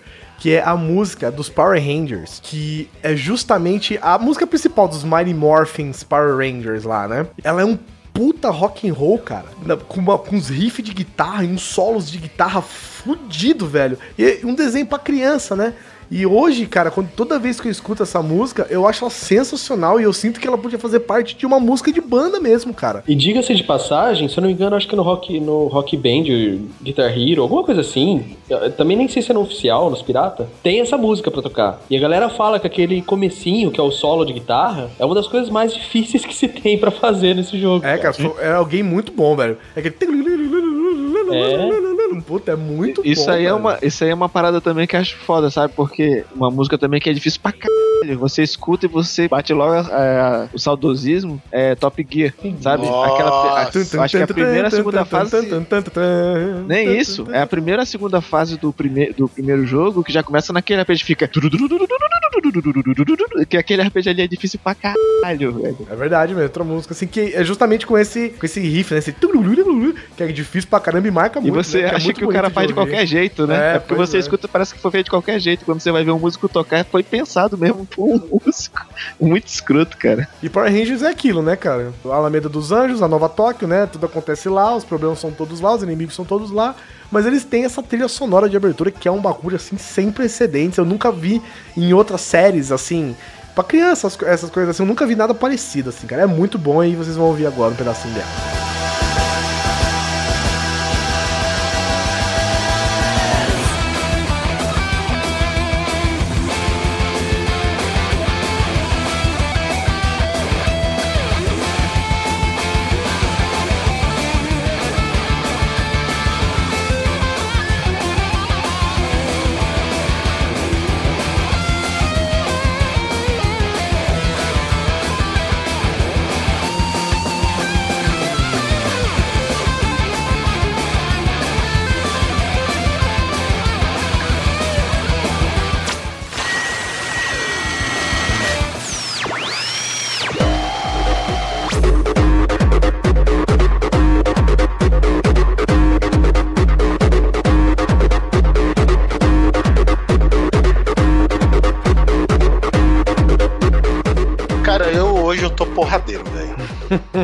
Querendo bater na mãe com Havaiana. É o que acontece quando você perde um HD de 2 tera. Mas tudo bem. Um, um filme, eu, eu acho que é um dos filmes, cara, que foi um dos primeiros a utilizar música techno pra filme de ação. Entendeu? Porque geralmente o filme de ação dos anos 80 até um pouquinho antes do final dos anos 90 era aquelas, que nem a gente sempre fala, né? Música, o score, né? Música É, orquestrada. incidental. E- exatamente. Música incidental que é justamente a- o, no mesmo estilo do, do Battlefield 4, quando a gente falou, que é aquela música pra dar aquele pico no momento, entendeu? Aham.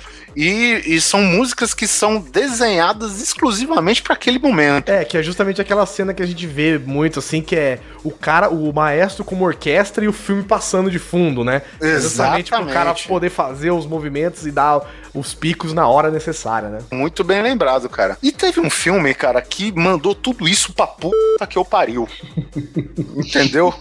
E, e diga-se de passagem, é um filme onde a Marvel começou a chutar bundas no cinema, Isso que aí. é o Blade. Eu peguei até pra ver esses dias, cara, e é um filme que, tipo, ele tá extremamente datado em questão de efeitos visuais, sabe? Tá, tá um cocô. É aquele blade borrachudo. No, no problema não é o Blade, não, o boneco. O problema é o sangue, cara que. O cara que vira O- sangue, né? O, o Deacon Frost, né? O Diácono Frost lá, que o cara vira o Lamagra, né? A entidade vampírica lá. Aham. E tipo, o Blade corta ele no meio, corta o braço, cara, e tá aquele sangue, sabe? Do efeito Blue the Rise do Nintendo 64, tava mais ou menos. Que é o sangue é feito de ideia. bolinha, né? Isso mesmo. As partículas tinham 5 centímetros de diâmetro, cara, sabe? O Blade tem uma cena que eu acho foda. Que é logo no começo, que é aquela que o cara vai com uma mina pra uma balada, né? Que você vê que o cara tá afim de se dar bem naquela noite. né? Exatamente. Aí ele vai caminhando numa balada que é dentro de um frigorífico, velho. Aí, É, tem, tem, tudo bem, né? Sim, existem esses tipos de balada. Aí ele vai, entra uma puta de uma música louca e tal, de repente começa a sair sangue dos sprinklers. Aí o nego, todo mundo vira vampiro, começa a correr atrás do cara, o cara desesperado. "Ah, meu Deus do céu, meu Deus, Aí o cara vai se arrastando no chão, de repente ele mete a mão na bota do Blade, né, velho? Tipo, o, o Blade não fez nada. Ele acordou de manhã, falou: ó, vou esperar aquela balada acontecer, que eu vou chegar lá e vou matar todo mundo. Não vou fazer, não. Vou nem almoçar hoje, que é pra não ter que vontade de vomitar no meio daquele negócio. O cara simplesmente chegou pra destruir. O filho da puta traga a festa, né? É, porque é party pooper do cara.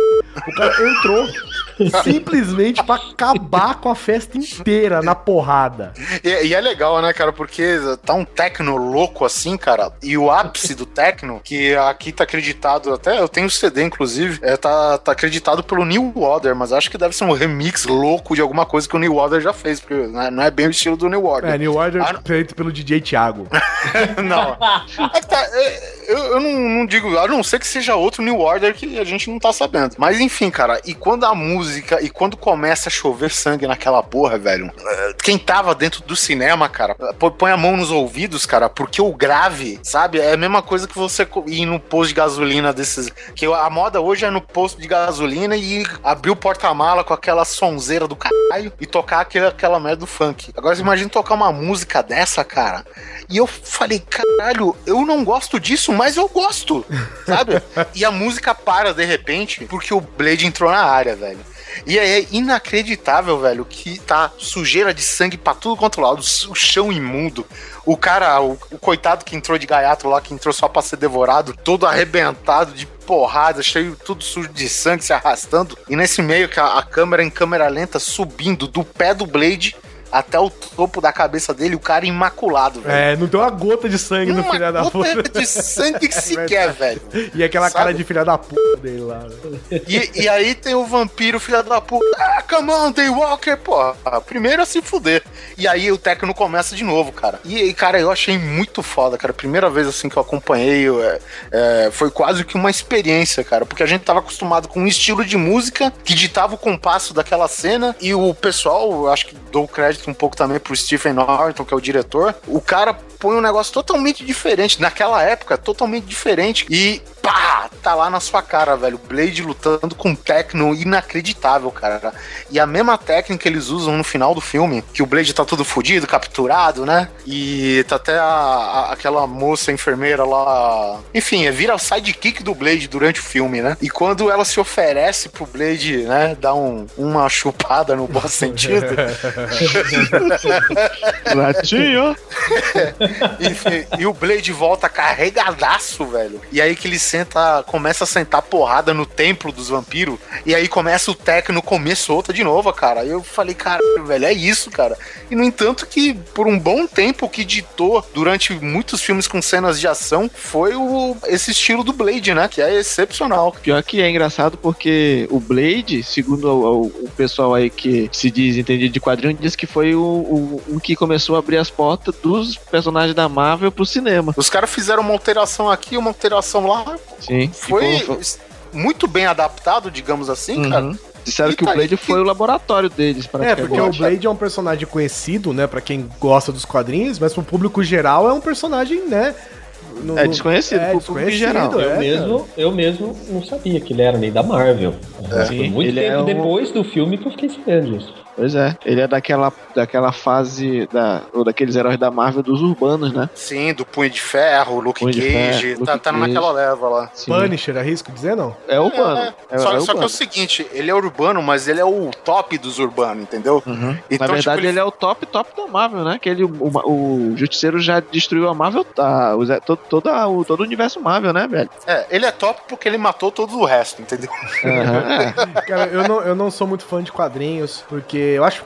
eu, particularmente, acho confuso pra ler. Eu gosto de pegar uns arcos fechados e tal. Mas voltando rapidinho de assunto, eu peguei aquela guerra civil pra ler. Nossa, isso é lindo. Cara, aquele que é. Mas qual separa- foi que você pegou? Aquele que é separado em sete capítulos, se eu não me engano. Ah, foi a minissérie, o, foi a minissérie principal. É, um compilado. É, é um que- encadernado fechado, né? É, é, o- que- o, que- arco começa e termina na mesma revista. É, mas é. Mas o que- pelo que, pelo que eu sei, a Guerra Civil rodou todos os quadrinhos da Marvel, né? Individualmente. Aham, é. E, cara, eu acho muito foda a cena que o Justiceiro Punisher ele quer entrar no grupo do Capitão América e o Capitão América vira pra ele e fala assim: Não, você é um bandido, você é um louco, você é não sei o que, não sei o que, não sei o que. lá." Aí chega dois vilões e fala assim, capitão, a gente quer entrar pro seu time porque o Tony Stark tá recrutando vilões também, mas a gente não gosta dele. A hora que eles estão terminando de falar, velho, o Punisher já fuzilou os caras na metralhadora. Tanto que o Punisher que termina, tipo, os caras, porque a gente. Trrr, hã? Sabe? Aí o, o Capitão América começa a encher o Punisher de porrada. Falou, seu filho da puta, você é louco, você tá matando os caras. Falou, mas eles são bandidos, cara. Aí ele, não, não sei o que, tá, tá, tá, começa a bater. Aí ele fala, bate em mim, bate em mim então. Eu falo, não, você não bate. Aí um cara fala, por que, que o Punisher não arrebenta a boca do Capitão América, né? Aí eu acho que, se não me engano, até o Homem-Aranha que fala e fala, você tá maluco, meu irmão? Esse cara é fã dele. Eu, eu achei muito foda essa cena assim, porque não, não tem, não tem papo com bandido, entendeu? Não, não vou, vou É. dialogar com um ladrão, velho. Então, o cara veio porque a gente tá, meteu uma bala nos caras, velho. Falou, o que que é? muito louco, velho.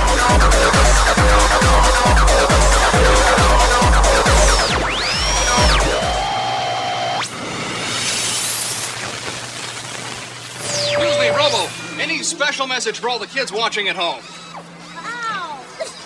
Stay out of trouble.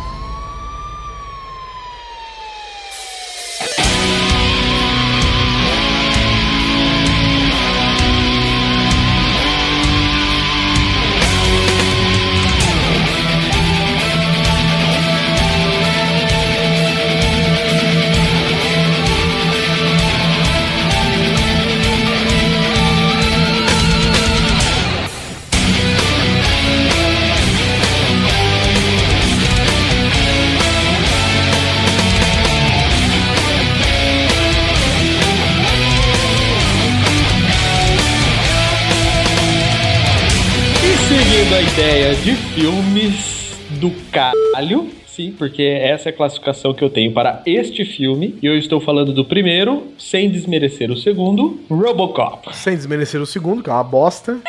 menos o terceiro, que é um lixo. Robocop é tipo assim, filme, um dos filmes que formou meu caráter quando eu era criança, sabe? Eu tinha, eu acho que, sei lá, seis ou oito anos quando essa porra saiu.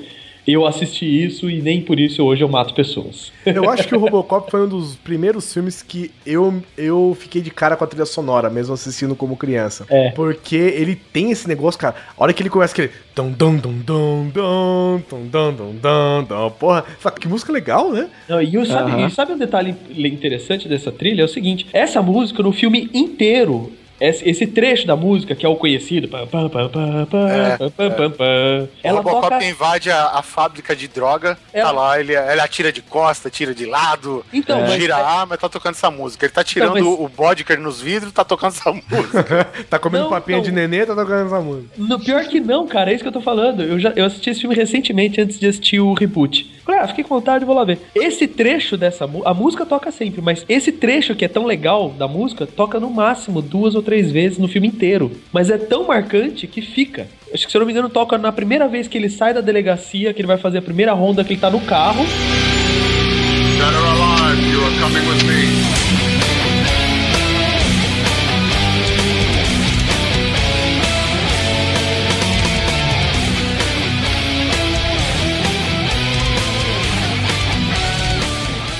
E esse trecho dura 10 segundos de música e mais pra perto do final, assim, quando tá acabando, que toca de novo, acabou. E ela é tão foda, esse trechinho da música é tão foda que é marcante. A gente acha que toca o filme inteiro e não toca. Pode assistir o filme de novo, vocês vão ver. Você vai, eu assisti o filme esperando a trilha e falei, meu, cadê essa trilha? Cadê? E ela. Mas, mas você sabe o que que acontece? Você sabe por que ela toca, Neto? Porque É. o cara do seu lado tá cantando. Porque toda vez que tem uma cena de ação, tem uma cena de ação, o cara do lado já tá. É, exatamente. tan, tan. Um adendo ao Robocop Reboot, nosso querido Padilha usou a trilha, né? Assim, tem uma versão remixada, mas tem um- uma versãozinha também que é baseada no original ali, e que é logo no começo do filme quando aparece o nome do filme, Robocop, e toca essa música. E eu tenho que admitir que eu não esperava isso, porque os, os reboots modernos, Super-Homem, Batman, eles ignoraram as trilhas anteriores. É, eu, Esse exemplo, Robocop aqui tem entrado pra pendrive com MP3, né? O outro Pois é. Tinha dock pra iPod, né, velho? E cara, eu fiquei muito triste quando eu vi que não tinha trilha original, por exemplo, no Super-Homem novo e tal. E quando eu vi que tocou essa música, eu admito que meu olho encheu de lágrimas, de emoção, de tão bonita que é essa música. Vamos colocar né, os créditos nessa música, que é do compositor Basil Poledouris. que Ele é grego, de um filme dirigido por um holandês e numa produção americana, né? Olha, isso é globalização. Tudo pra dar certo. Bom, mas fica aí então, né? É, vocês ouviram no comecinho, quando a gente começou a falar de Robocop agora, é, a gente colocou uma música cover, que não é a música mesmo do filme, mas é uma música metal bem legal assim. Mas agora sim, escutem o tema, né? Que é o Battle Theme, que é o tema de batalha mesmo, assim, do, do Robocop. Então, fica com vocês aí, que linda que é essa música do Robocop.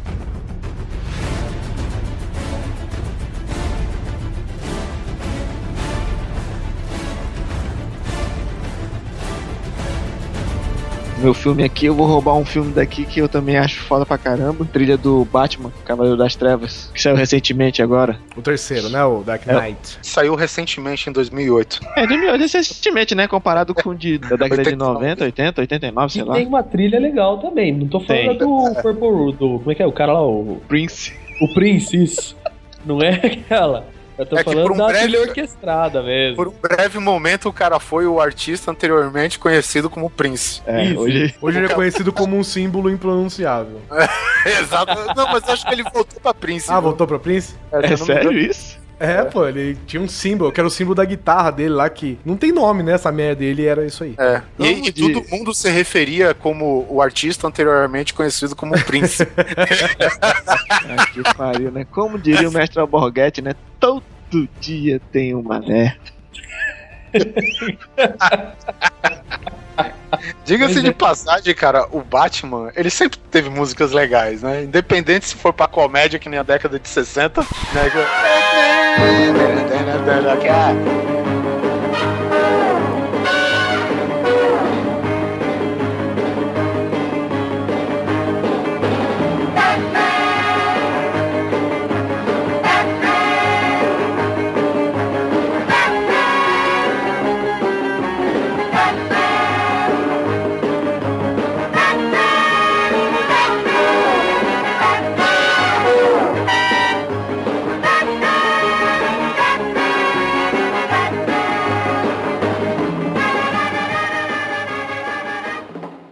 clássica. A melhor, Oliver, é o Entrei na feira da fruta.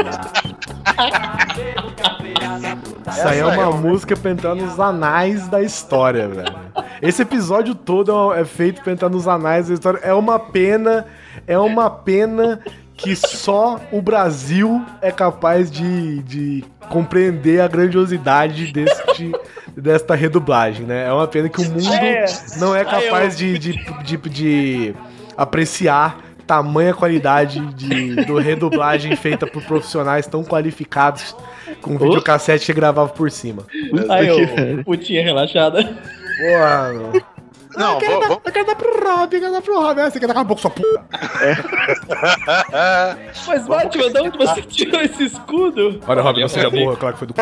Meu filho, vem cá. Escuta, você tem camisinha? Porque hoje eu vou comer o do Rob. Como é que é o Coringa? Ah, eu vou comer, eu vou comer a tia do Batman. Ah, eu vou comer a tia do Batman.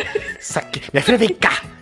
Aqui. Isso aqui, isso aqui. Isso aqui, licor de cair pinto. Não, não, não, não abre não, não abre não, não abre não. Senão vai cair o meu pintão. E vocês viram que, nos- que criaram um projeto aí que de, da HQ dele, né? É, ele tá completo, né? Cada página Tá é um completo. artista diferente que desenha e é o episódio da Feira da Fruta. É sensacional, velho. Aham, e se imprimir. Eu acho, não sei se vão publicar, porque se publicar isso aí, com certeza vai vender que nem É, água. Eu acho que ele vai ser publicado. E eu acho que a única coisa que eles mantiveram, que era obrigatório na, na- no projeto, era manter os diálogos exatamente iguais da dublagem. Então, cara, viu, cada página tem uns caras que são absurdamente agressivos nos É desenhos. os caras do mercado mesmo. É, os caras foda, velho. Os caras que fizeram isso aí eram dois estudantes de comunicação, publicidade da Unicamp, que fizeram de zoeira na casa deles. Não, mas isso aí só pode ser de zoeira, né, velho? Tinha fita lá em VHS gravado e não sei como, por cargas d'água, acho que quando a internet, né, começou a poder suportar essas Não, coisas. não, caras não, não, não, não, não. Cara, foi no. Foi no, em- no começo dos anos 80, cara, eu acho. Não, eles gravaram há muito tempo.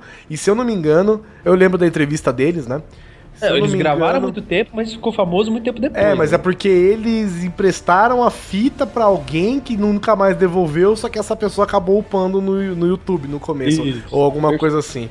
E É, acabou ficando famoso por causa disso. E apesar da trilha da, da Feira da Fruta ser uma puta de uma trilha sonora que poderia se encaixar em qualquer tipo de filme, em qualquer tipo de gênero, a, a gente tá falando da trilha oficial, né? Que infelizmente não é tão boa quanto a Feira da Fruta, mas a trilha original do Batman, né, cara? Desde Eu, a eu primeira. acho só uma injustiça um negócio, Guizão.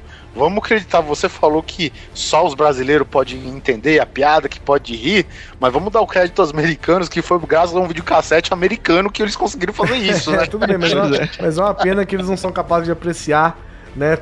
Tamanha pérola. Tamanha obra. É, tamanha obra. Agora fica a exatamente. pergunta: será que a DC Comics sabe da existência dessa porra? Ah, se soubesse, já tinha feito uma edição especial já, filho. Que é foda, porque se você for ver, tem muita gente que produz umas paradas loucas, né? Tipo esse pessoal que produz essa parada da Feira da Fruta. E tem um. Tem um, acho que foi um francês que ele fez uma história do Batman, que ele tem um acerto de contas com o Coringa, né? É, que tem o Alien, né? O Predador aparece. né? Não lembro se isso aparece. daí- Isso daí do Guiz, que o Guizão tá falando, ele era um produtor ou algum, alguma coisa assim, trabalhava Ah, com efeitos é o em Hollywood. Não, é um filme, eu tô falando de um quadrinho. Que eles morrem de acerto mão contas dada? do Coringa. Que É, praticamente, é. Porque o Coringa parece que mata o Robin. Nossa, é muito foda mesmo, que eles morrem de mão dada, um declara o amor de um pro outro, os dois acabam mortos no chão com o sangue em formato de morcego, né? Muito foda mesmo, velho. Antes de mais nada, o Danny Elfman, que é o former Oingo Boingo, Que só fez a trilha sonora dos Simpsons, só fez a trilha sonora do Batman, a série animada, que é puta que pariu, sensacional. que na verdade eu acho que a música tema ele serve até nos dois filmes, né? Nos filmes do Batman lá de que começou em 89 do Tim Burton. É, que também é do Danny Elfman, né? Tirando essa merda do artista anteriormente conhecido como Prince.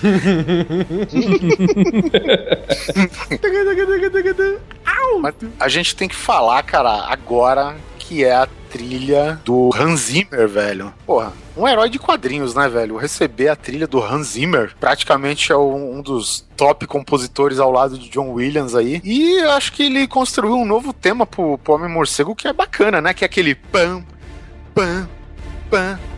Que é, porra, um tema heróico, né? Na hora que tá o ápice da- do, do Batman fazendo alguma coisa épica pra salvar alguém, ou salvar a cidade, ou salvar um mundo, tá a música rolando, né, cara? E aí ficou, acabou que ficou é, algumas variações desses tons aí por todos os filmes, cara. Eu gosto daqueles pedacinhos que ficam violino, sabe?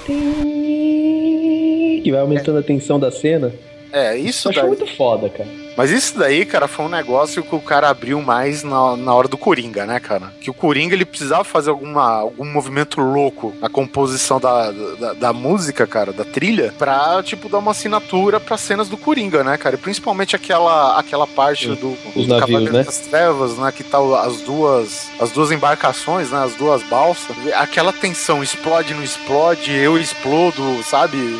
Sei lá, eu acho que o cara ficou segurando uma nota no violino, né, cara? E é um negócio que eu, eu acho que até meio que psicológico, cara. Aquela porra, ela começa a te incomodar tanto Te quanto. deixa você- agonia, te agonia, né? Isso, cara. Você É. fica numa agonia, cara. Porra, que, que dá vontade de você pegar aquela porra daquele gatilho e apertar só pra acabar, velho. É verdade. Ficava logo E ó, essa merda. quero fazer um adendo. Ok, todo mundo já falou que aquele ator interpretou bem pra caralho o Coringa, etc e tal, mas eu quero fazer esse adendo porque, assim, eu, como profissional da psique, nunca vi um, alguém interpretar tão bem um psicótico quanto naquele filme, cara. O olhar, o jeito de falar, trejeitos da boca, tique, tudo aquilo, cara, é muito bom. Se você quer ver um psicótico um dia na sua vida, não queira. Assista esse filme que tá bom. Tá ótimo.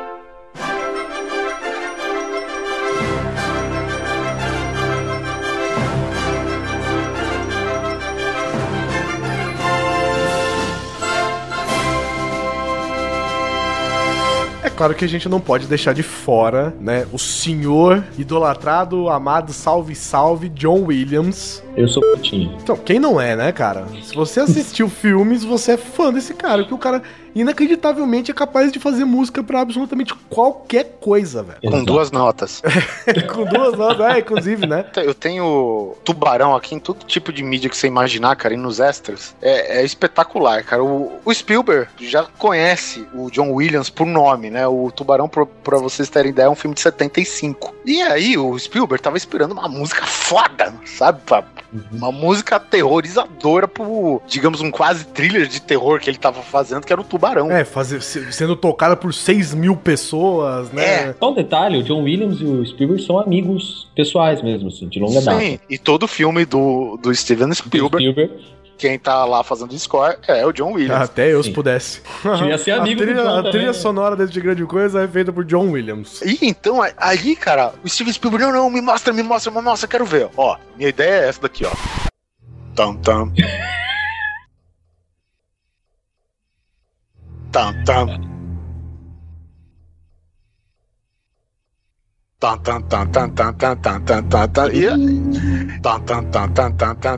Tam,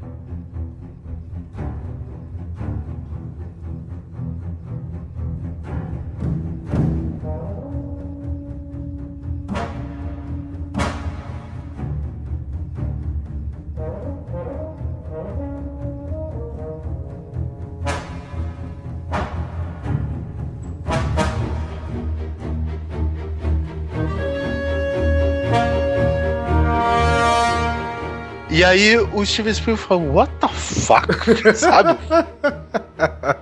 O, o- Spielberg ele começou a associar mais ou menos. Eu imagino que o cara te- teve um flashback de tudo que ele fez do filme, de toda a merda que passou, cara. E ele começou a perceber, cara, que aquelas duas notas realmente funcionam, velho. E ficou lá, bom, bom, bom, bom, bom, bom, bom, bom, bom, bom, bom, bom, sabe? Porque na verdade, se você for ver bem, não precisa ser um grande compositor pra ter uma sacada dessa. Pô, são duas notas. Mas precisa ser um grande compositor pra saber que essas duas notas encaixam no seu filme como uma luva. Ah, é, lógico. É E aí que, tá, aí que tá a genialidade do cara, né? É, e essas duas notas, meus queridos, ganhou o Oscar. Di- Diga-se de passagem, eu acho que, se eu não me engano, o Tubarão, cara, foi o primeiro filme a ultrapassar a bilheteria de 100 milhões de dólares. Isso numa época que 100 milhões era muito mais que o, o Dr. Evil imaginava. Mas enfim, também, pô, ainda nos anos 70, cara, olha só. Outra música no mesmo estilo, claro, pro Spielberg. Cara, eu tô fazendo um filme de alienígenas, né? Eu, eu preciso de alguma coisa que dê ideia de como eles se comuniquem e não sei o quê. Aí, tá bom. Pam, pam, pam, pam.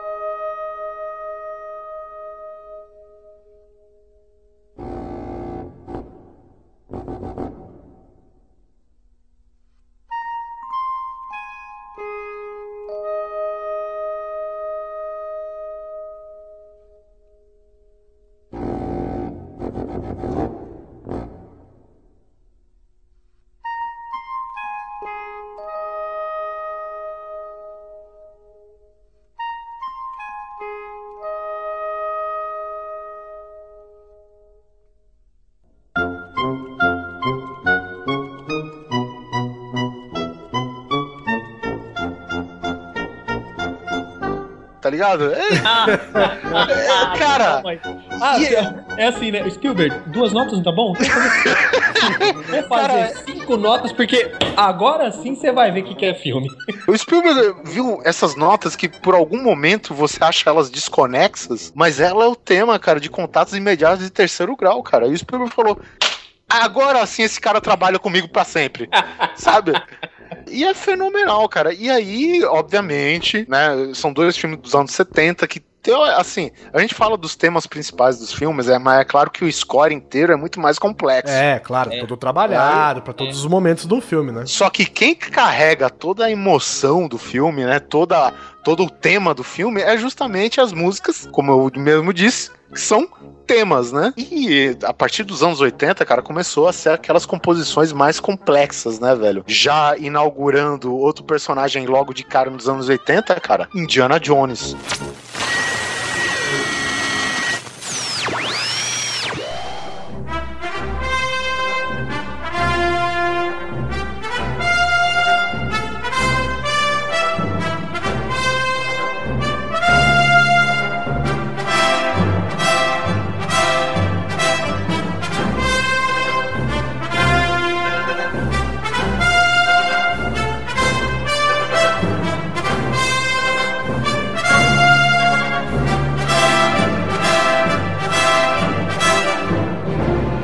É isso daqui que vocês estão ouvindo agora. E é, e é interessante que é, é o mesmo laboratório, né, cara? O, o John Williams chegou pro, pro Spielberg e falou: Ó, cara, eu fiz dois temas pro seu personagem de aventura. Primeira é essa, ele tocou pam pam pam param, né? E a outra que eu tenho na cabeça é essa daqui. Pam pam pam. Aí o Spielberg falou: "Foda-se, usa as duas". Sabe? e o mesmo tema, e o mesmo tema do, do Indiana Jones carrega justamente as duas. A que tá no ápice, é claro, a que, que tá na abertura da música, que é um negócio espetacular, cara, sabe? É, você escuta logo os primeiros acordes, cara, você sabe, Indiana Jones. Tubarão já é duas notas, você sabe que é tubarão. Que é uma vê característica das trilhas do John Williams. Você, nos primeiros cinco segundos, você já sabe que filme que é e, claro, quem compôs, né? Exatamente. E o foda, e o foda é que essas músicas, na maioria das vezes, é usada em qualquer outra coisa, né? Por exemplo, né, tem alguns seriados que de humor, né? Tipo Friends, assim, alguma coisa que eles usam, trilha do tubarão. É verdade.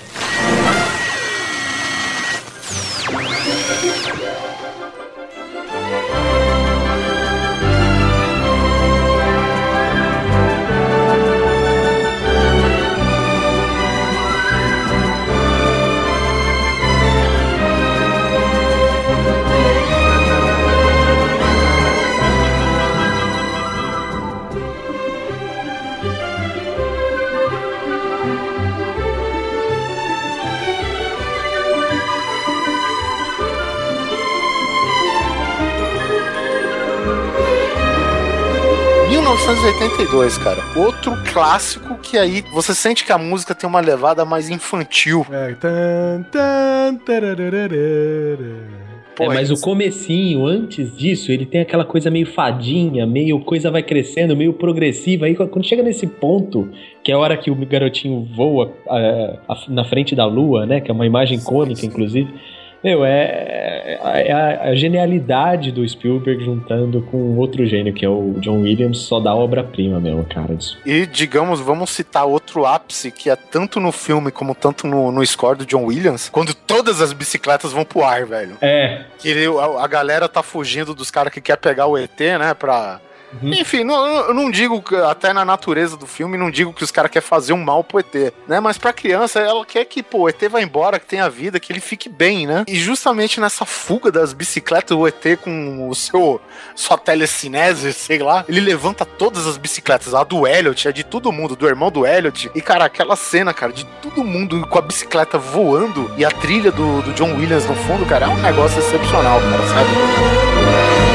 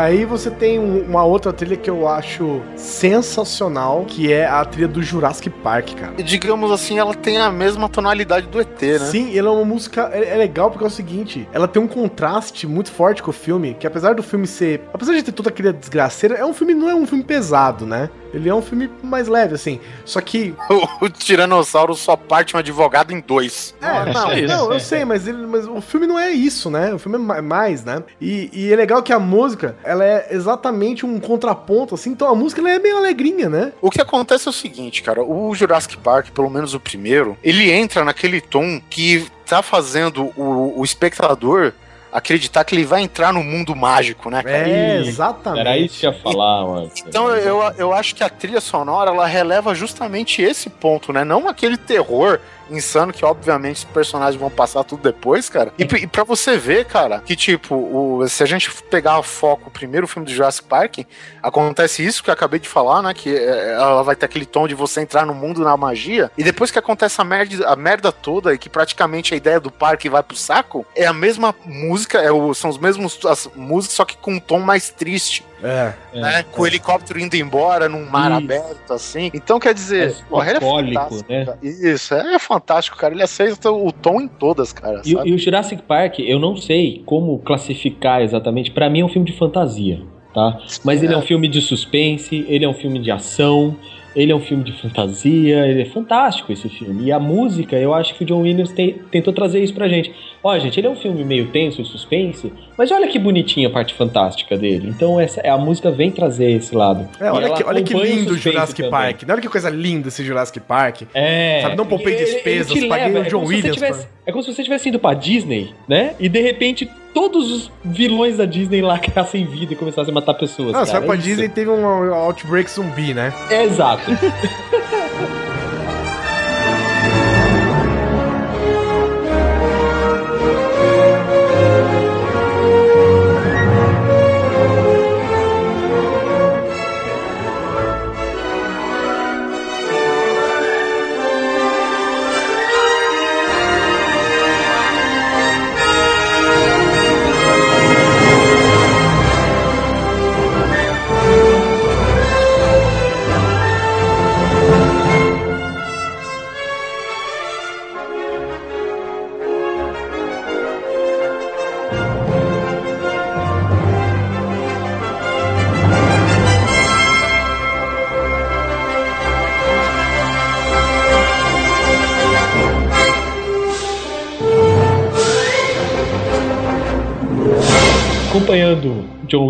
queria falar um pouquinho. Eu, eu gosto muito de todos os filmes velhos do Superman.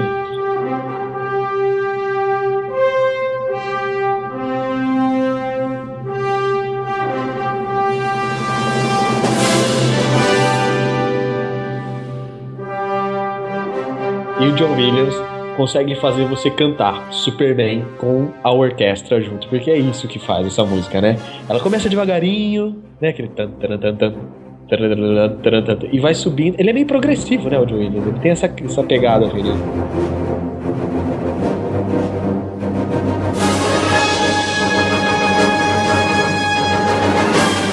Vem do nada, ele sobe e a música, a trilha do filme Superman, que ele fala, né? Superman, né? é né?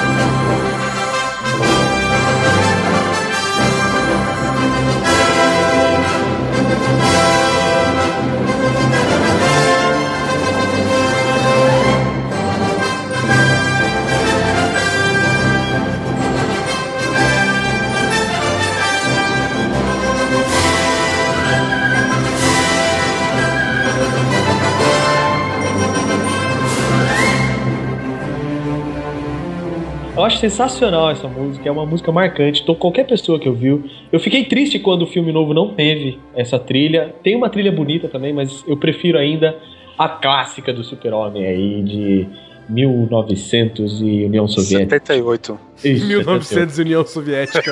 é muito bem, bem situado, cara.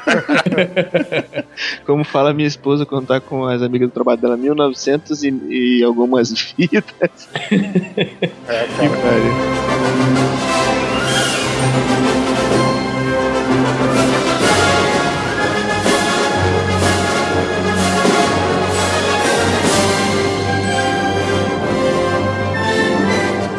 Esse, esse lance das músicas do Superman, pelo menos no primeiro filme, você vê que funciona bem, porque toda a música do Tandran Tandran, que tem, tem a parte a, a, a parte introdutória, tem a do meio, e tem aquela parte que é tipo a parte da Lois Lane, que é aquela.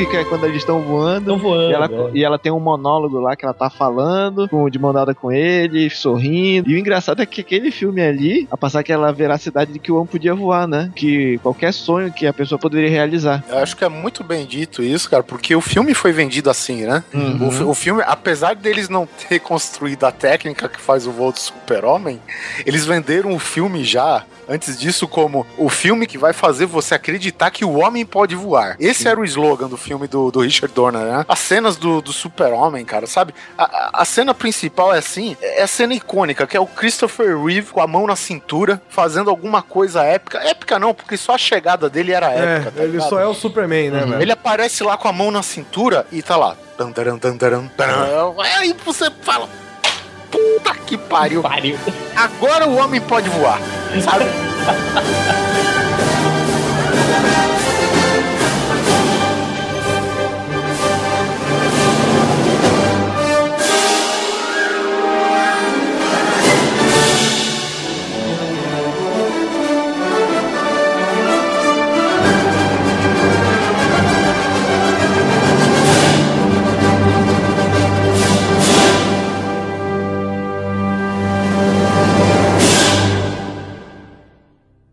E o engraçado é que você fica agoniado, né, com o filme, porque assim, você vai vendo a chegada dele e o garoto levantando o caminhão e fica, caralho, velho, que porra é essa, né?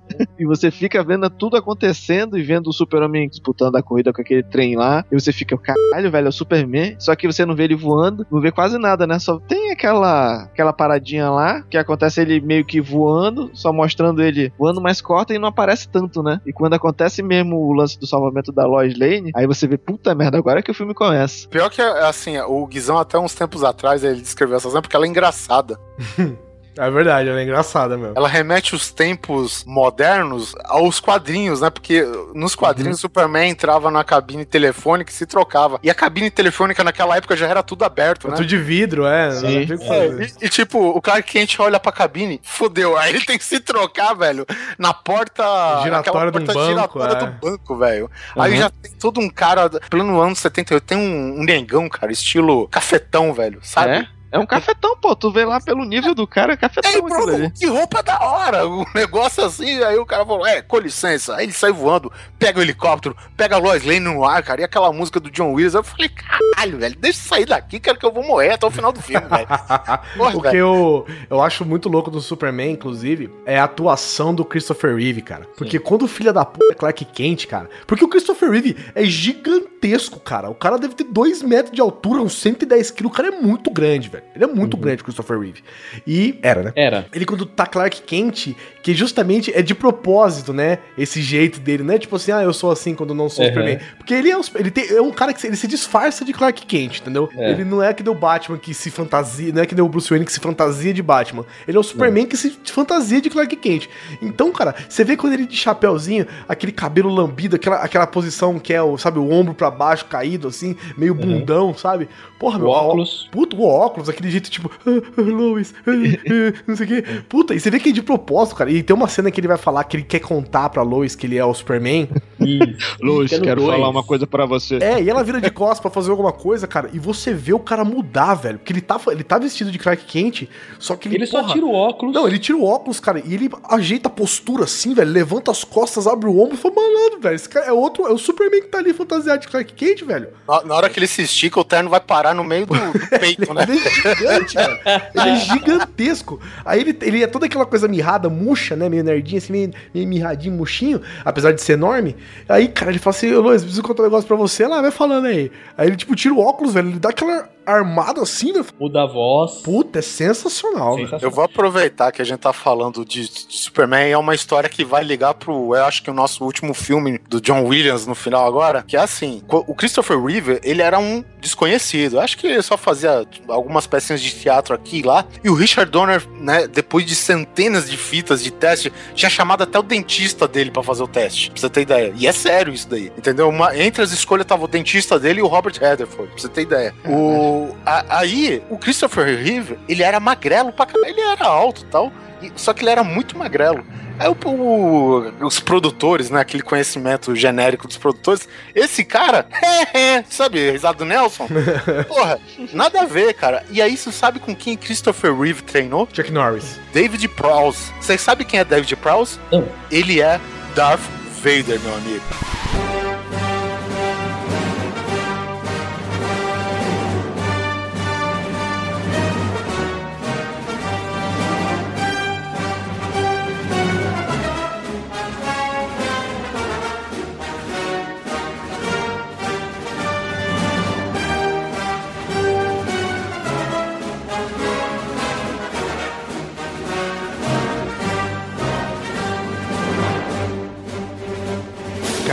Caralho, velho, para. Agora sim.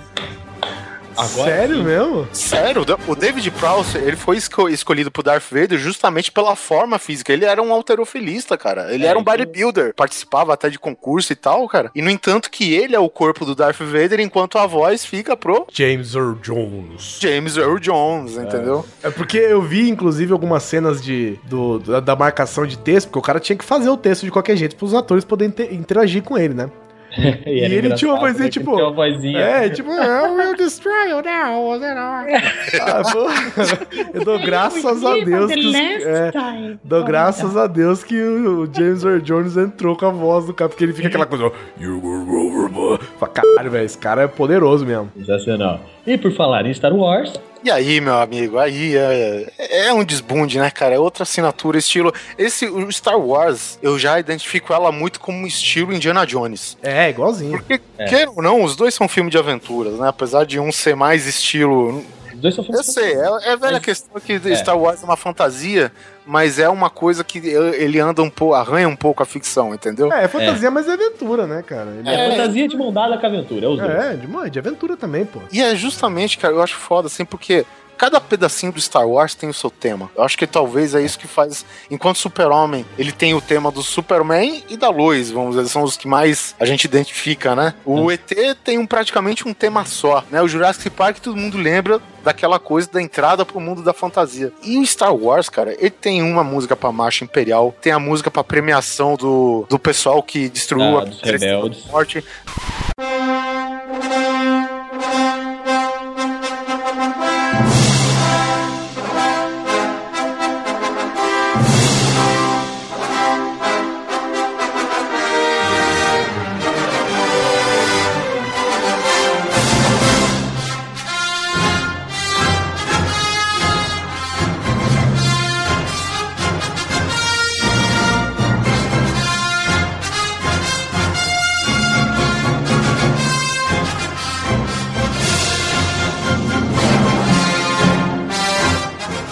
Música, aliás, essa música, aliás, é o hino do, da Aliança Rebelde. É o nome da música, hino da Aliança Rebelde.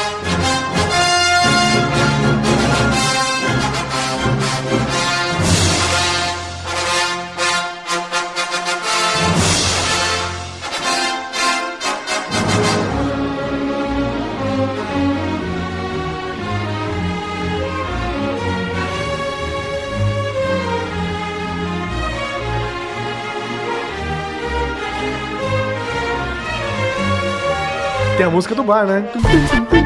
Porra, é. Muito bom.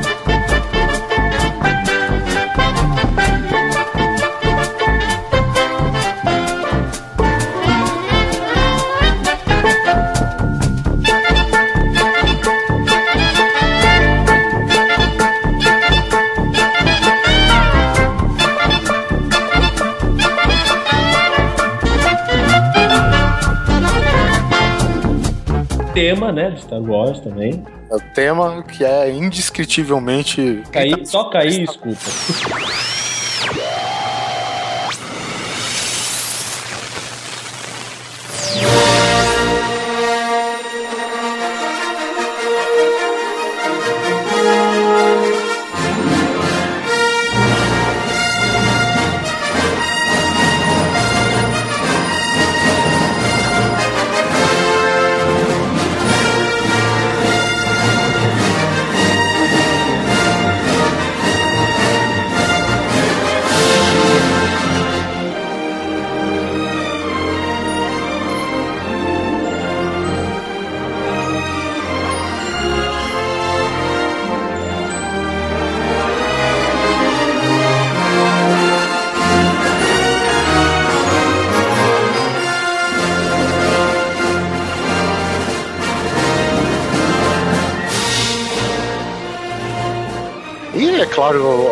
Passar das décadas, né, cara? O John Williams tá aí até hoje. Tomara que, por mais tomara, né? Já tá idoso, coitado, mas. Eu tenho uma informação já pra te dar, Oliver. Ele tem 81 anos e ele já está gravando a trilha sonora do novo Star Wars. 2015 também é dele. É Isso aí, cara. Mas, mas eu, eu acho que a chave da, da, da longevidade, digamos assim, é você fazer o que você gosta por muito tempo, né, cara? Uhum. Então o cara, o cara tá numa área, velho, que é um prato cheio pra ele.